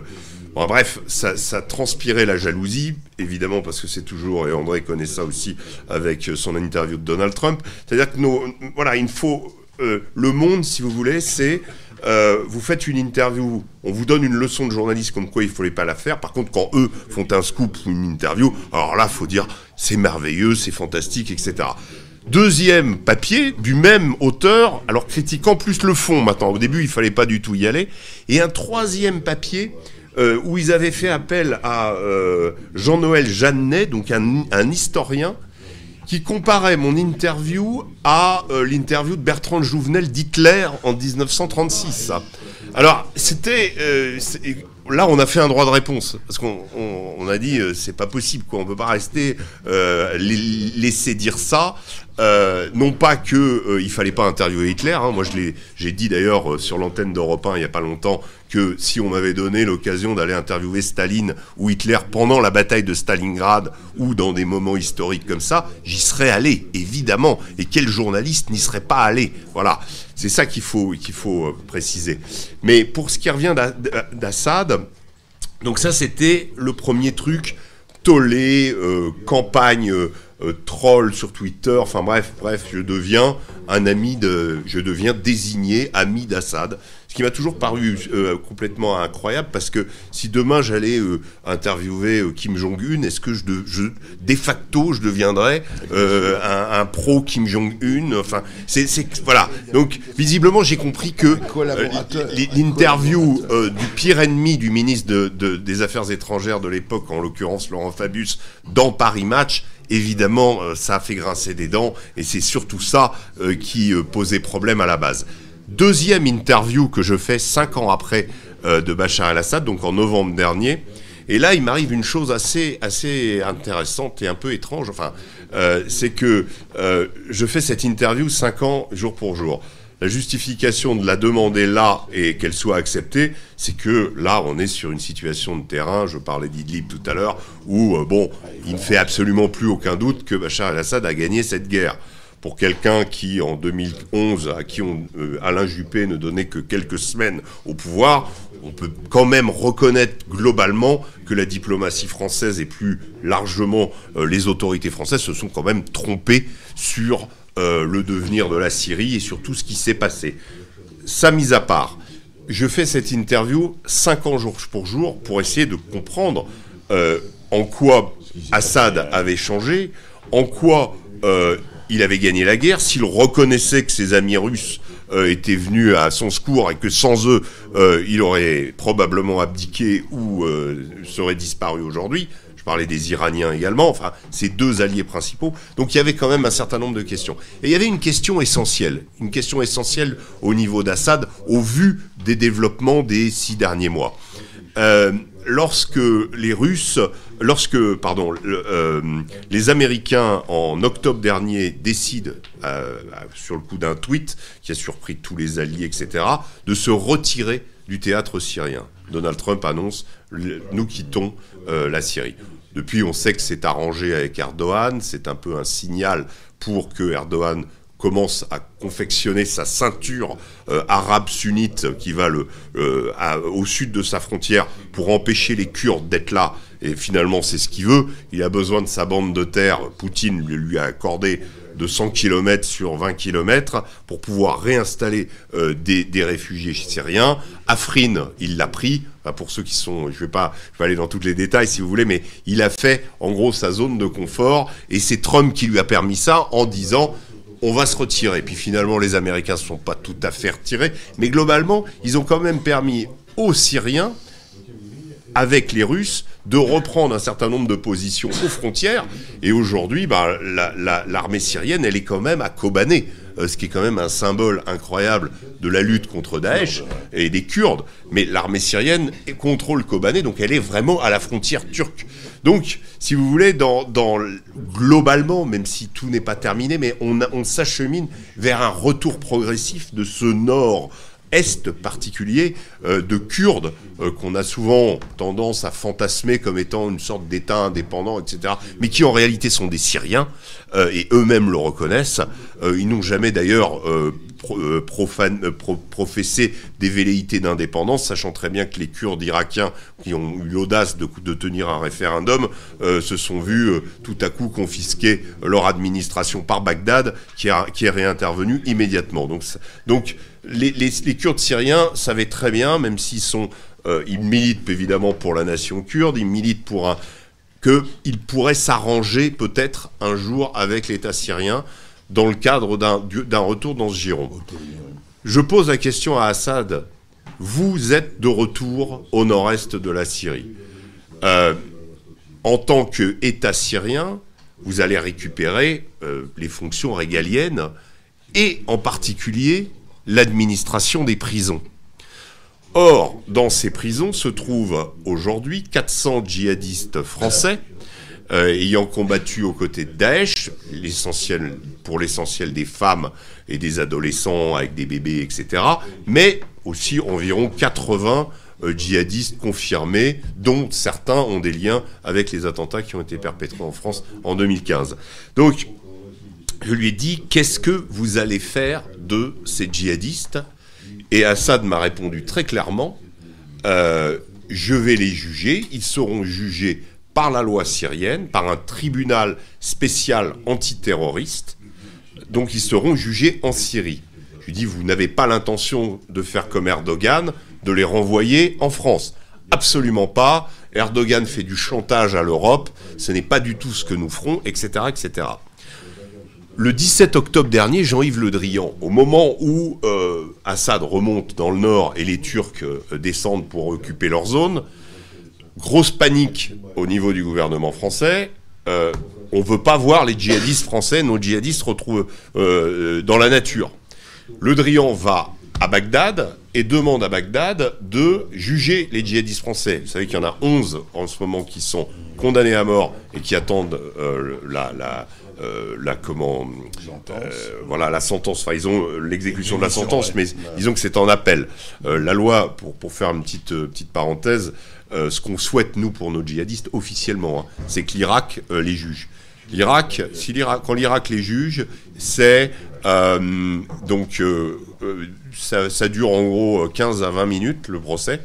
en général, c'est peine de mort à la fin et possibilité d'appel 30 jours, si la peine est confirmée, exécution de la sentence par pendaison. Voilà. Ça, c'est la loi irakienne. Hein.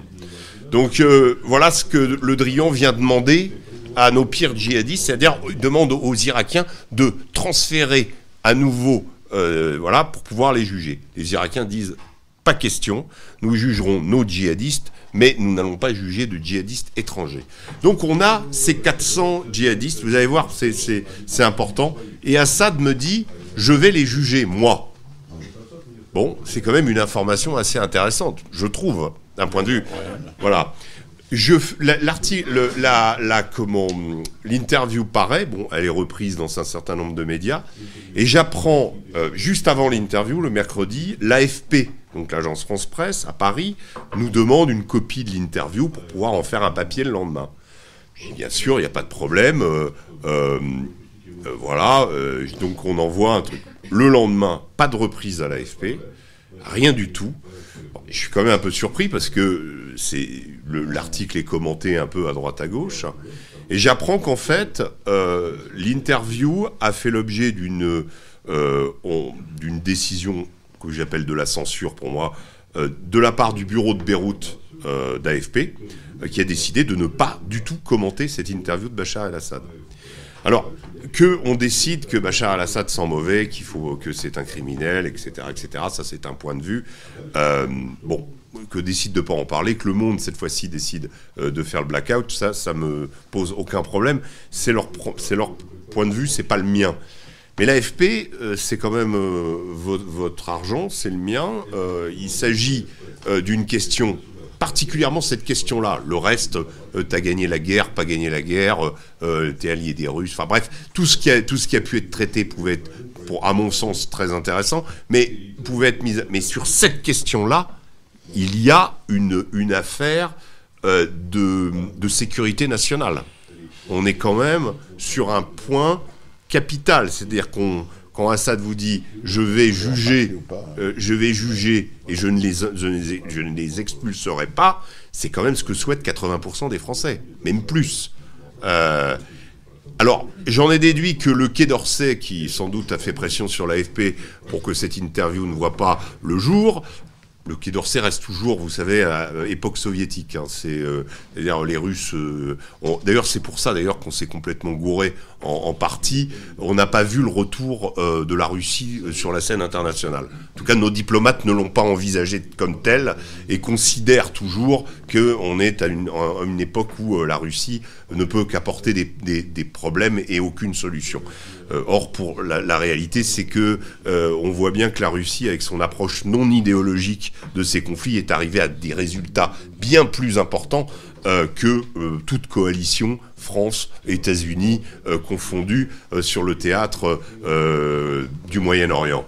Donc voilà, j'ai cet exemple-là de l'AFP euh, qui m'a beaucoup marqué parce que je me dis, euh, voilà, donc ça veut dire qu'il y a des mecs qui décident euh, pour les Français de parler d'une interview ou de pas en parler. Enfin, et, justement, cette théoriquement, l'AFP, pour moi, c'est un gage de neutralité, c'est un gage euh, d'informations qui, sont prégnantes et importantes pour les Français. Celle-là en particulier sur la question du djihad, sur la question des, comment, des, du, retour de nos volontaires euh, chez Daesh, me paraissait fondamentale. Elle n'a pas été relayée pour l'ensemble des Français. Voilà. C'est un exemple, euh, je dirais, d'une sorte de tentation qui peut exister et qui existe euh, euh, parmi, parfois, donc dans, dans, nos démocraties occidentales, de passer sous silence ou de ne pas. Voilà. Je voulais, je voulais juste vous, vous expliquer, vous vous témoignez, de cet exemple précis qui m'est arrivé récemment. Euh, encore une fois, euh, ça a été largement dit. Euh, nous, on risque pas d'être interpellés à 6 heures du matin, et tant mieux. Et on vit quand même dans un, dans un pays, heureusement, où on peut dire des choses, où on peut critiquer le gouvernement, où on peut, voilà, et tant mieux. Voilà, merci.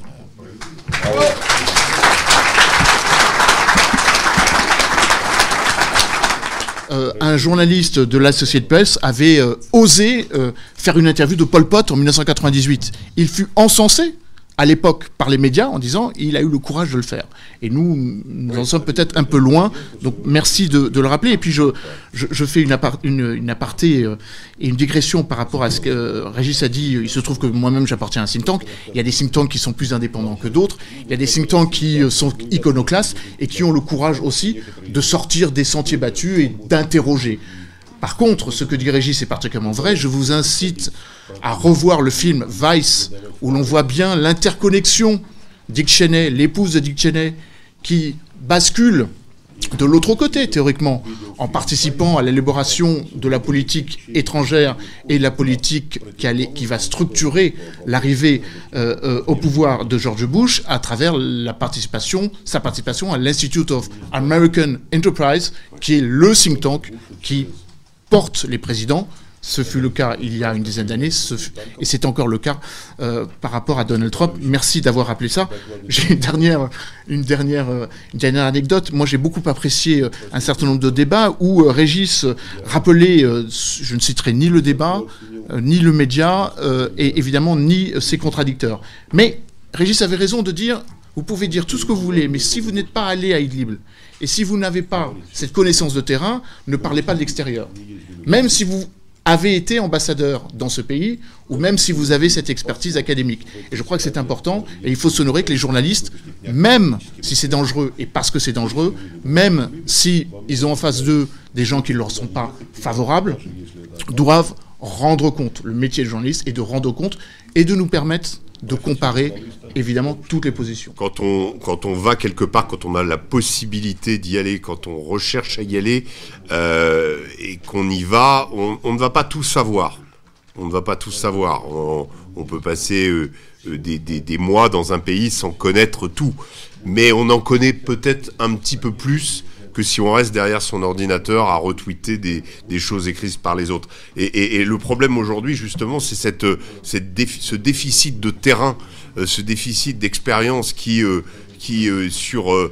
J'étais venu parler ici d'un sujet que j'ai fait sur les rebelles de la Ruta en avril 2018, euh, où j'avais eu l'occasion, tout en étant dans le camp gouvernemental, d'interroger euh, des, des, comment, des jeunes rebelles qui quittaient la Ruta, euh, qui étaient d'un groupe qui s'appelait Fela Karraman, et qui, qui, ont, qui avaient décidé de continuer le combat à Idlib.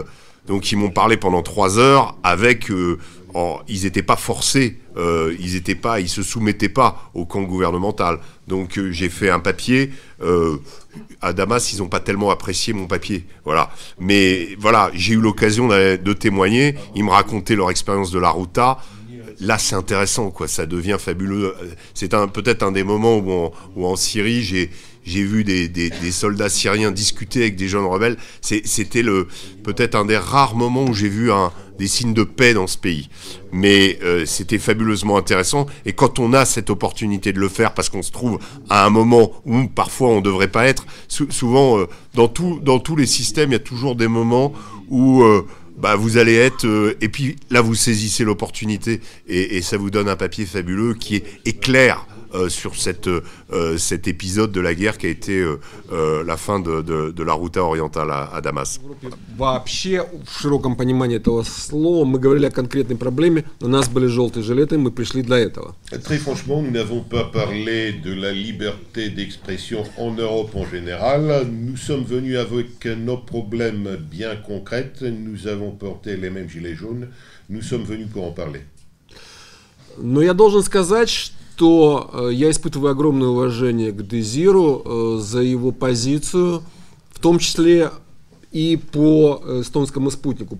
Похоже, на сегодняшний день это единственный человек из официальных спикеров, отреагировавший так, как мы этого ждали, что он вступится за корпоративную солидарность и за права журналистов.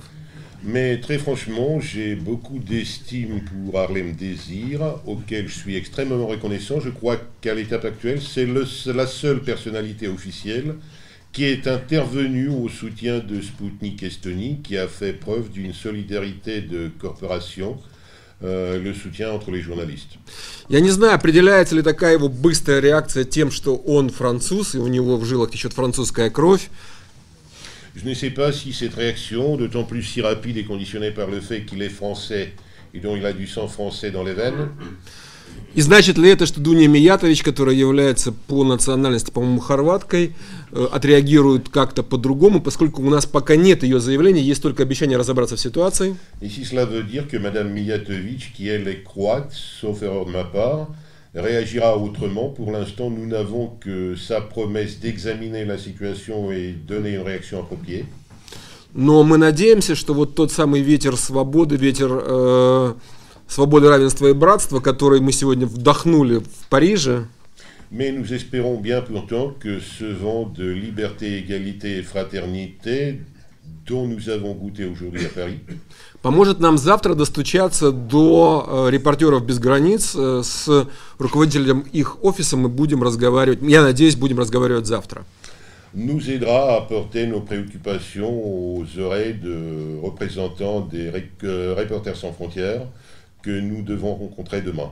Поскольку пока, если говорить об общей картине, нам кажется, что э, журналистское сообщество и официальные лица Европейского Союза, а Эстония страна, член Евросоюза, Puisque pour l'instant, nous avons l'impression que la communauté journaliste ainsi que les représentants officiels de l'Union européenne, dont l'Estonie et pays membres, реагируют не так быстро и не так ярко, как того мы ждали.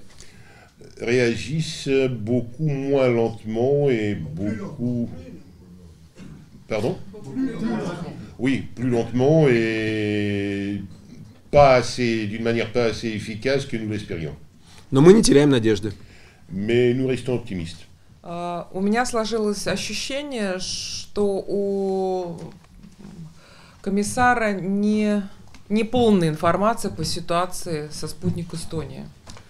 Euh, au moins moi, j'ai eu l'impression que Madame le commissaire n'était pas complètement informée de la situation de Sputnik Estonie. Поэтому она задавала мне дополнительные вопросы.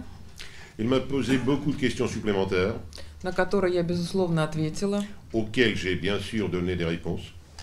Это и было моей целью, моей целью поездки в ПАСЕ, чтобы донести максимальную информацию по ситуации вокруг спутника Эстония.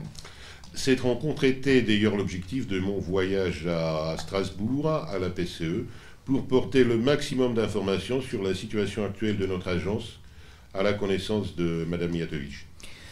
Вы, как журналисты, знаете, что самый главный источник – это первый источник. Vous, en tant que journaliste, vous connaissez bien que la source la plus importante et la plus fiable, c'est la source primaire. Поэтому я и продолжу лично ездить и выступать на всех площадках. Donc je continuerai ces voyages à Strasbourg pour intervenir partout où je pourrais le faire. Ну и мне остается только надеяться. Точнее, надеяться остается 35 человекам и их семьям. Et il ne me reste que garder l'espoir. Peut-être pas seulement à moi, mais aussi à 35 personnes de nos collaborateurs et à leurs familles.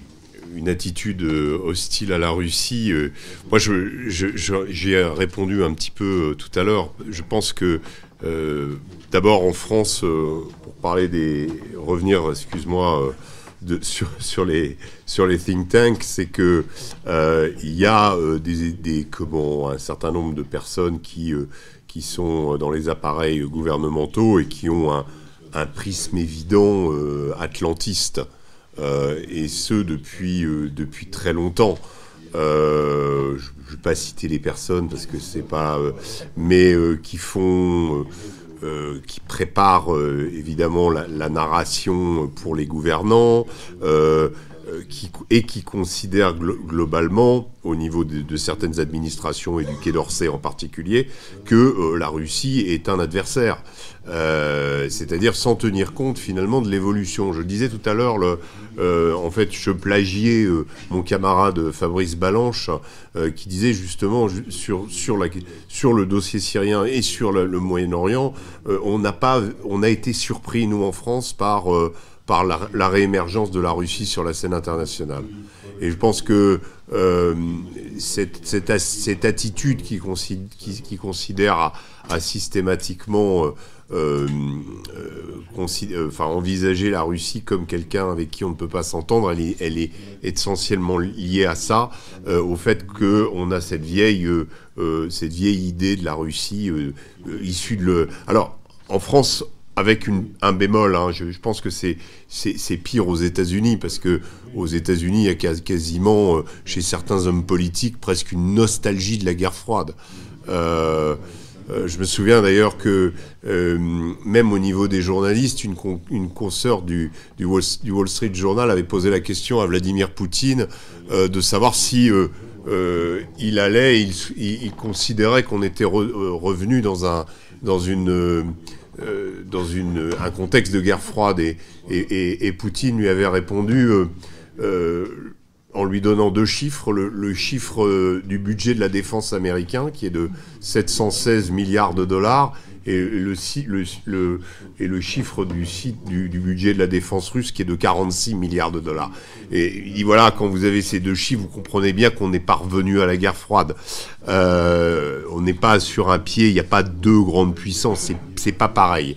Euh, voilà, je pense que ce travail euh, de, prise en compte des nouveaux, éléments et, des nouvelles dynamiques du monde, hein, on ne va pas toutes les analyser là, mais on en a parlé tout à l'heure avec notamment ce que disait André sur la construction de l'opinion, euh, les, les comment, euh, les, la multiple, les multiples euh, sources d'informations qui peuvent exister, etc. font que voilà, il y a, y a- y a des, traces de d'une sorte d'hostilité. On essaye, regarder toutes les difficultés. Alors toujours la question de savoir s'il le veut vraiment, mais les déclarations d'Emmanuel Macron à l'égard de la Russie ont été encourageantes. Malheureusement, à plein de niveaux, elles ne se sont pas euh, trans- transformées en...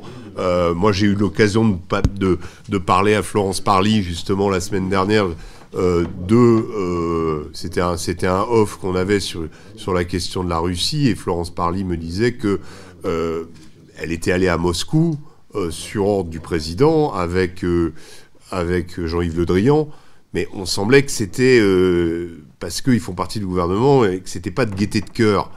Moi, je pense que pour moi, étant, si j'avais été ministre de la Défense française aujourd'hui, d'aller à Moscou avec l'idée de, de travailler à un rapprochement, hein, qui veut pas dire s'aligner sur la Russie, mais qui veut dire avoir au moins un dialogue direct, je trouvais ça fabuleusement intéressant dans le contexte actuel. Et au vu de euh, ce que la Russie, euh, la façon dont la Russie pèse euh, sur les événements internationaux, en particulier de la Libye, qui est un, des, dossiers qui nous concerne à premier lieu, puisque là, on n'est plus dans le djihadiste de la zone syro-irakienne un peu éloignée, mais on est juste à, même pas 500 km de nos, de, de nos frontières maritimes. Donc, donc là, il y a, quelque chose, il y a, un véritable effort international à faire sur la Libye. il est fait imparfaitement. Souhaitons que euh, ce qu'Emmanuel Macron a voulu puisse se transformer en politique, mais il faudra débarrasser certaines chancelleries d'un certain nombre d'individus qui ont fait leur beurre, justement, euh, et je ne les citerai pas. Euh, voilà ma conclusion, quoi.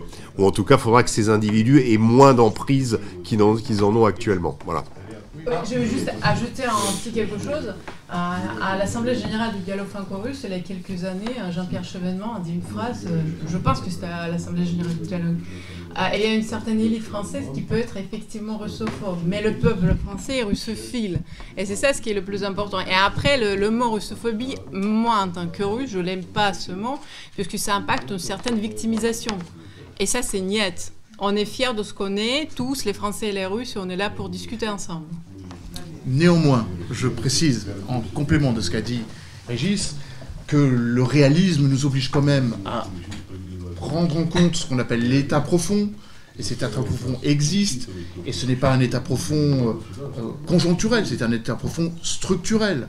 Dans le monde des think tanks, au niveau de la diplomatie, le néoconservatisme que l'on peut trouver dans tous les États finalement, vise à ostraciser et avoir la même lecture sur un certain nombre de pays. On ne considère l'Iran qu'à travers le prisme de la prolifération, et non pas une capacité de dialogue stratégique. On considère des États avec lesquels nous sommes en guerre comme des États avec lesquels il ne peut pas y avoir une reconstruction ou une recomposition. Et je crois que le président Emmanuel Macron, dans ses mots, a raison. Par contre, tant qu'il n'aura pas changé les éléments qui font la politique, c'est-à-dire le directeur des affaires politiques au niveau du ministère des Affaires étrangères. Je ne donne pas de nom. Le directeur du désarmement au niveau du ministère des Affaires étrangères. Le secrétaire général de la Défense et de la Sécurité nationale. Le directeur général des relations internationales et stratégiques, la DGRIS, ou le président ou le directeur de l'IRSEM, on ne va pas aller très très loin. Et je précise, et ce sera quasiment mon dernier mot, que moi aussi j'ai en tête cette image assez singulière où Sergei Shoigu et, Sergei Lavrov accueillent Jean-Yves Le Drian et euh, Florence Parly, et on sent bien qu'ils y sont un petit peu contraints et forcés.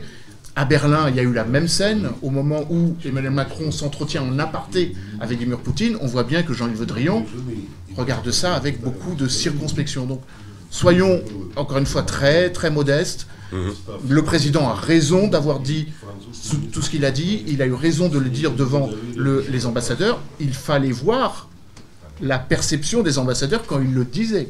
Et ça, je, crains que ça nous remet un petit peu en arrière. Alors, je voudrais juste rajouter un, juste un élément en conclusion, c'est que euh, ce rapprochement franco-russe, il me paraît essentiel, enfin en tout cas il paraît essentiel pour moi qu'il soit posé euh, comme possibilité ou comme axe d'évolution justement de la France, mais au-delà de l'Europe, d'autant que euh, l'allié américain est devenu extrêmement difficile à, déchiffrer, avec des volte-face qui euh, euh, sont liés euh, à l'activité numérique de Donald Trump certaines nuits, où une politique peut être complètement mise en, brèche parce que voilà, Trump a décidé tout à coup de, changer. Voilà. Et, ça, ça, devrait forcer les Français, en tout cas les Européens, même si Trump, on l'a vu avec le cas iranien il n'y a pas longtemps, a des capacités de, peser sur nos économies avec des, des principes de sanctions tarifaires qu'il est prêt à appliquer. Parce que l'avantage avec Trump, c'est que le visage un peu angélique américain de, des défenseurs de la liberté, etc., etc., euh, qu'on avait euh, vécu euh, au moment de la guerre en Irak, par exemple. C'était le, gift of freedom, la democracy, etc., etc. Bon, tout ça, ça nous avait été vendu. L'avantage de Trump, c'est que on sait très bien que lui, il s'en fiche. C'est pas pour ça. Il y est pour les intérêts américains. Il n'est pas forcément un président belliqueux, mais euh, il est euh, voilà, il, a, il défend les intérêts américains en premier. Et ça, on peut pas lui reprocher. Hein. C'est une promesse qu'il a fait à son électorat. Il la tient.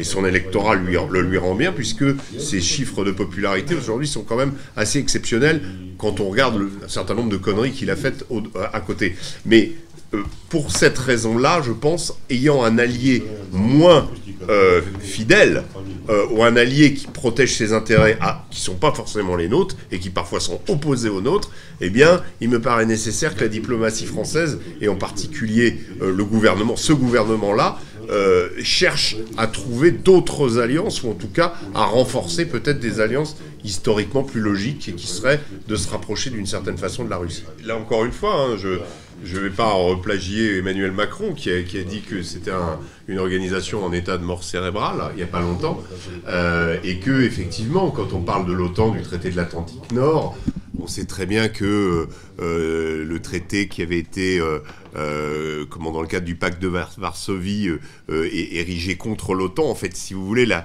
raison historique de l'OTAN, eh bien, théoriquement, elle a disparu avec la fin de la, la guerre froide. Or, l'alliance s'est poursuivie en poursuivant d'autres objectifs, on a rajouté d'autres choses et on a surtout multiplié les pays, euh, comme vous l'indiquiez. Euh, moi, je, crois que euh, aujourd'hui, nous, Européens, je, me passe d'un point de vue européen et d'un point de vue français, on, est, face à, vraiment un dilemme d'un point de vue de notre sécurité. je prends l'exemple de l'Allemagne. Euh, récemment, euh, il y a à peu près un an, un an et demi, euh, Donald Trump a menacé, je parlais pour, pour, pour donner un exemple en plus, des sanctions économiques que les, États-Unis peuvent imposer à un allié. ils les imposent souvent à des, adversaires, mais aussi ils peuvent les imposer à des alliés. Donald Trump, un matin, décide de de pratiquer une hausse des, des, des tarifs de, de l'aluminium euh, contre l'Allemagne, dirigé contre l'Allemagne et en premier lieu contre les automobiles allemandes. Donc euh, l'Allemagne étant un pays qui est euh, très très exportateur, l'un des premiers exportateurs au monde. bref, menacer le, marché, de, menacer de fermer en gros le marché américain aux automobiles allemandes, c'était extrêmement extrêmement dangereux. Et Trump euh, l'a fait parce que euh, il, a découvert que l'Allemagne prenait euh, les deux tiers de son énergie à la Russie, enfin ou achetait, et qui s'est dit mais pourquoi devrais-je payer la sécurité de ce pays qui commerce avec nos adversaires russes? Bref, voilà, il y a eu toujours une, une, idée que l'Américain, en apportant sa sécurité via l'OTAN, ça c'est le point de vue américain, le point de vue de Trump, qui est très très euh, très très fort hein, euh, aux États-Unis, bien que les États-Unis se feraient avoir. C'est-à-dire qu'on profiterait de leur générosité pour acheter une sorte de sécurité grâce à l'OTAN, et, et Trump remet ça en cause. Et Trump, euh, sur l'OTAN, il dit si, on veut maintenir euh, l'alliance, il va falloir que les pays payent. Alors un certain nombre de pays ont accepté de payer, oui, euh, mais d'autres, bah, c'est plus délicat. Donc en fait, on, sent bien que cette alliance, avec cette clarification dont je parlais tout à l'heure, des motivations américaines, puisque les motivations américaines, ce sont les intérêts des États-Unis aujourd'hui. encore une fois, pendant très longtemps, on a été bercé d'illusions que les Américains avaient euh, une forme de, euh, euh, comment dire, de, que c'était les représentants du monde libre et que quelque part ce qu'ils faisaient, ils le faisaient pour le camp du bien. Voilà. Aujourd'hui, on se rend compte que la dernière interview de Donald Trump à Fox News, c'était, il a parlé du Moyen-Orient, il n'a eu que, il n'a parlé que du pétrole, quasiment. il a dit en Syrie, on a sécurisé the oil, we, we secured the oil, we got the oil. Il, le répète trois fois. Et après, il arrive sur l'Irak, euh, parle des Kurdes. Yes, the oil, the oil. Voilà, c'était que ça. Alors après, euh, quand on, la Maison Blanche fait des tweets un peu plus polissés, parce qu'il y, a des tweets qui échappent un peu à Trump aussi, euh, en, ce, euh, où il se, il se, comment dire, il félicite les manifestants courageux en Iran. En fait, il s'en fout complètement. Il s'en fout complètement. C'est ça l'avantage de Trump. Mais prenons l'avantage de Trump et faisons-nous un, une force. Alors, le problème, et ça c'est concomitant et c'est symétrique à cette réflexion sur l'OTAN, c'est quid de la défense européenne et quand on explore un peu plus à fond la défense européenne, au vu de la perception que les pays respectifs qui composent cette union ont de l'Europe, il est difficile aujourd'hui de dire à nos soldats qu'ils vont mourir pour Bruxelles. Voyez? Donc euh, la, défense européenne, elle est embryonnaire parce qu'elle est pénible à, mettre en place, parce que les, bases de l'Union européenne sont des bases très économiques, sont des bases très éloignées de la vie des gens. Euh, la plupart des élections européennes, regardez l'Angleterre, bon, le Brexit a triomphé, mais on pouvait le voir à l'élection européenne. Euh, l'extrême droite anti-européenne a fait 35% en Angleterre. Donc on pouvait déjà prévoir que Boris Johnson allait capitaliser là-dessus et que le Brexit allait finalement passer.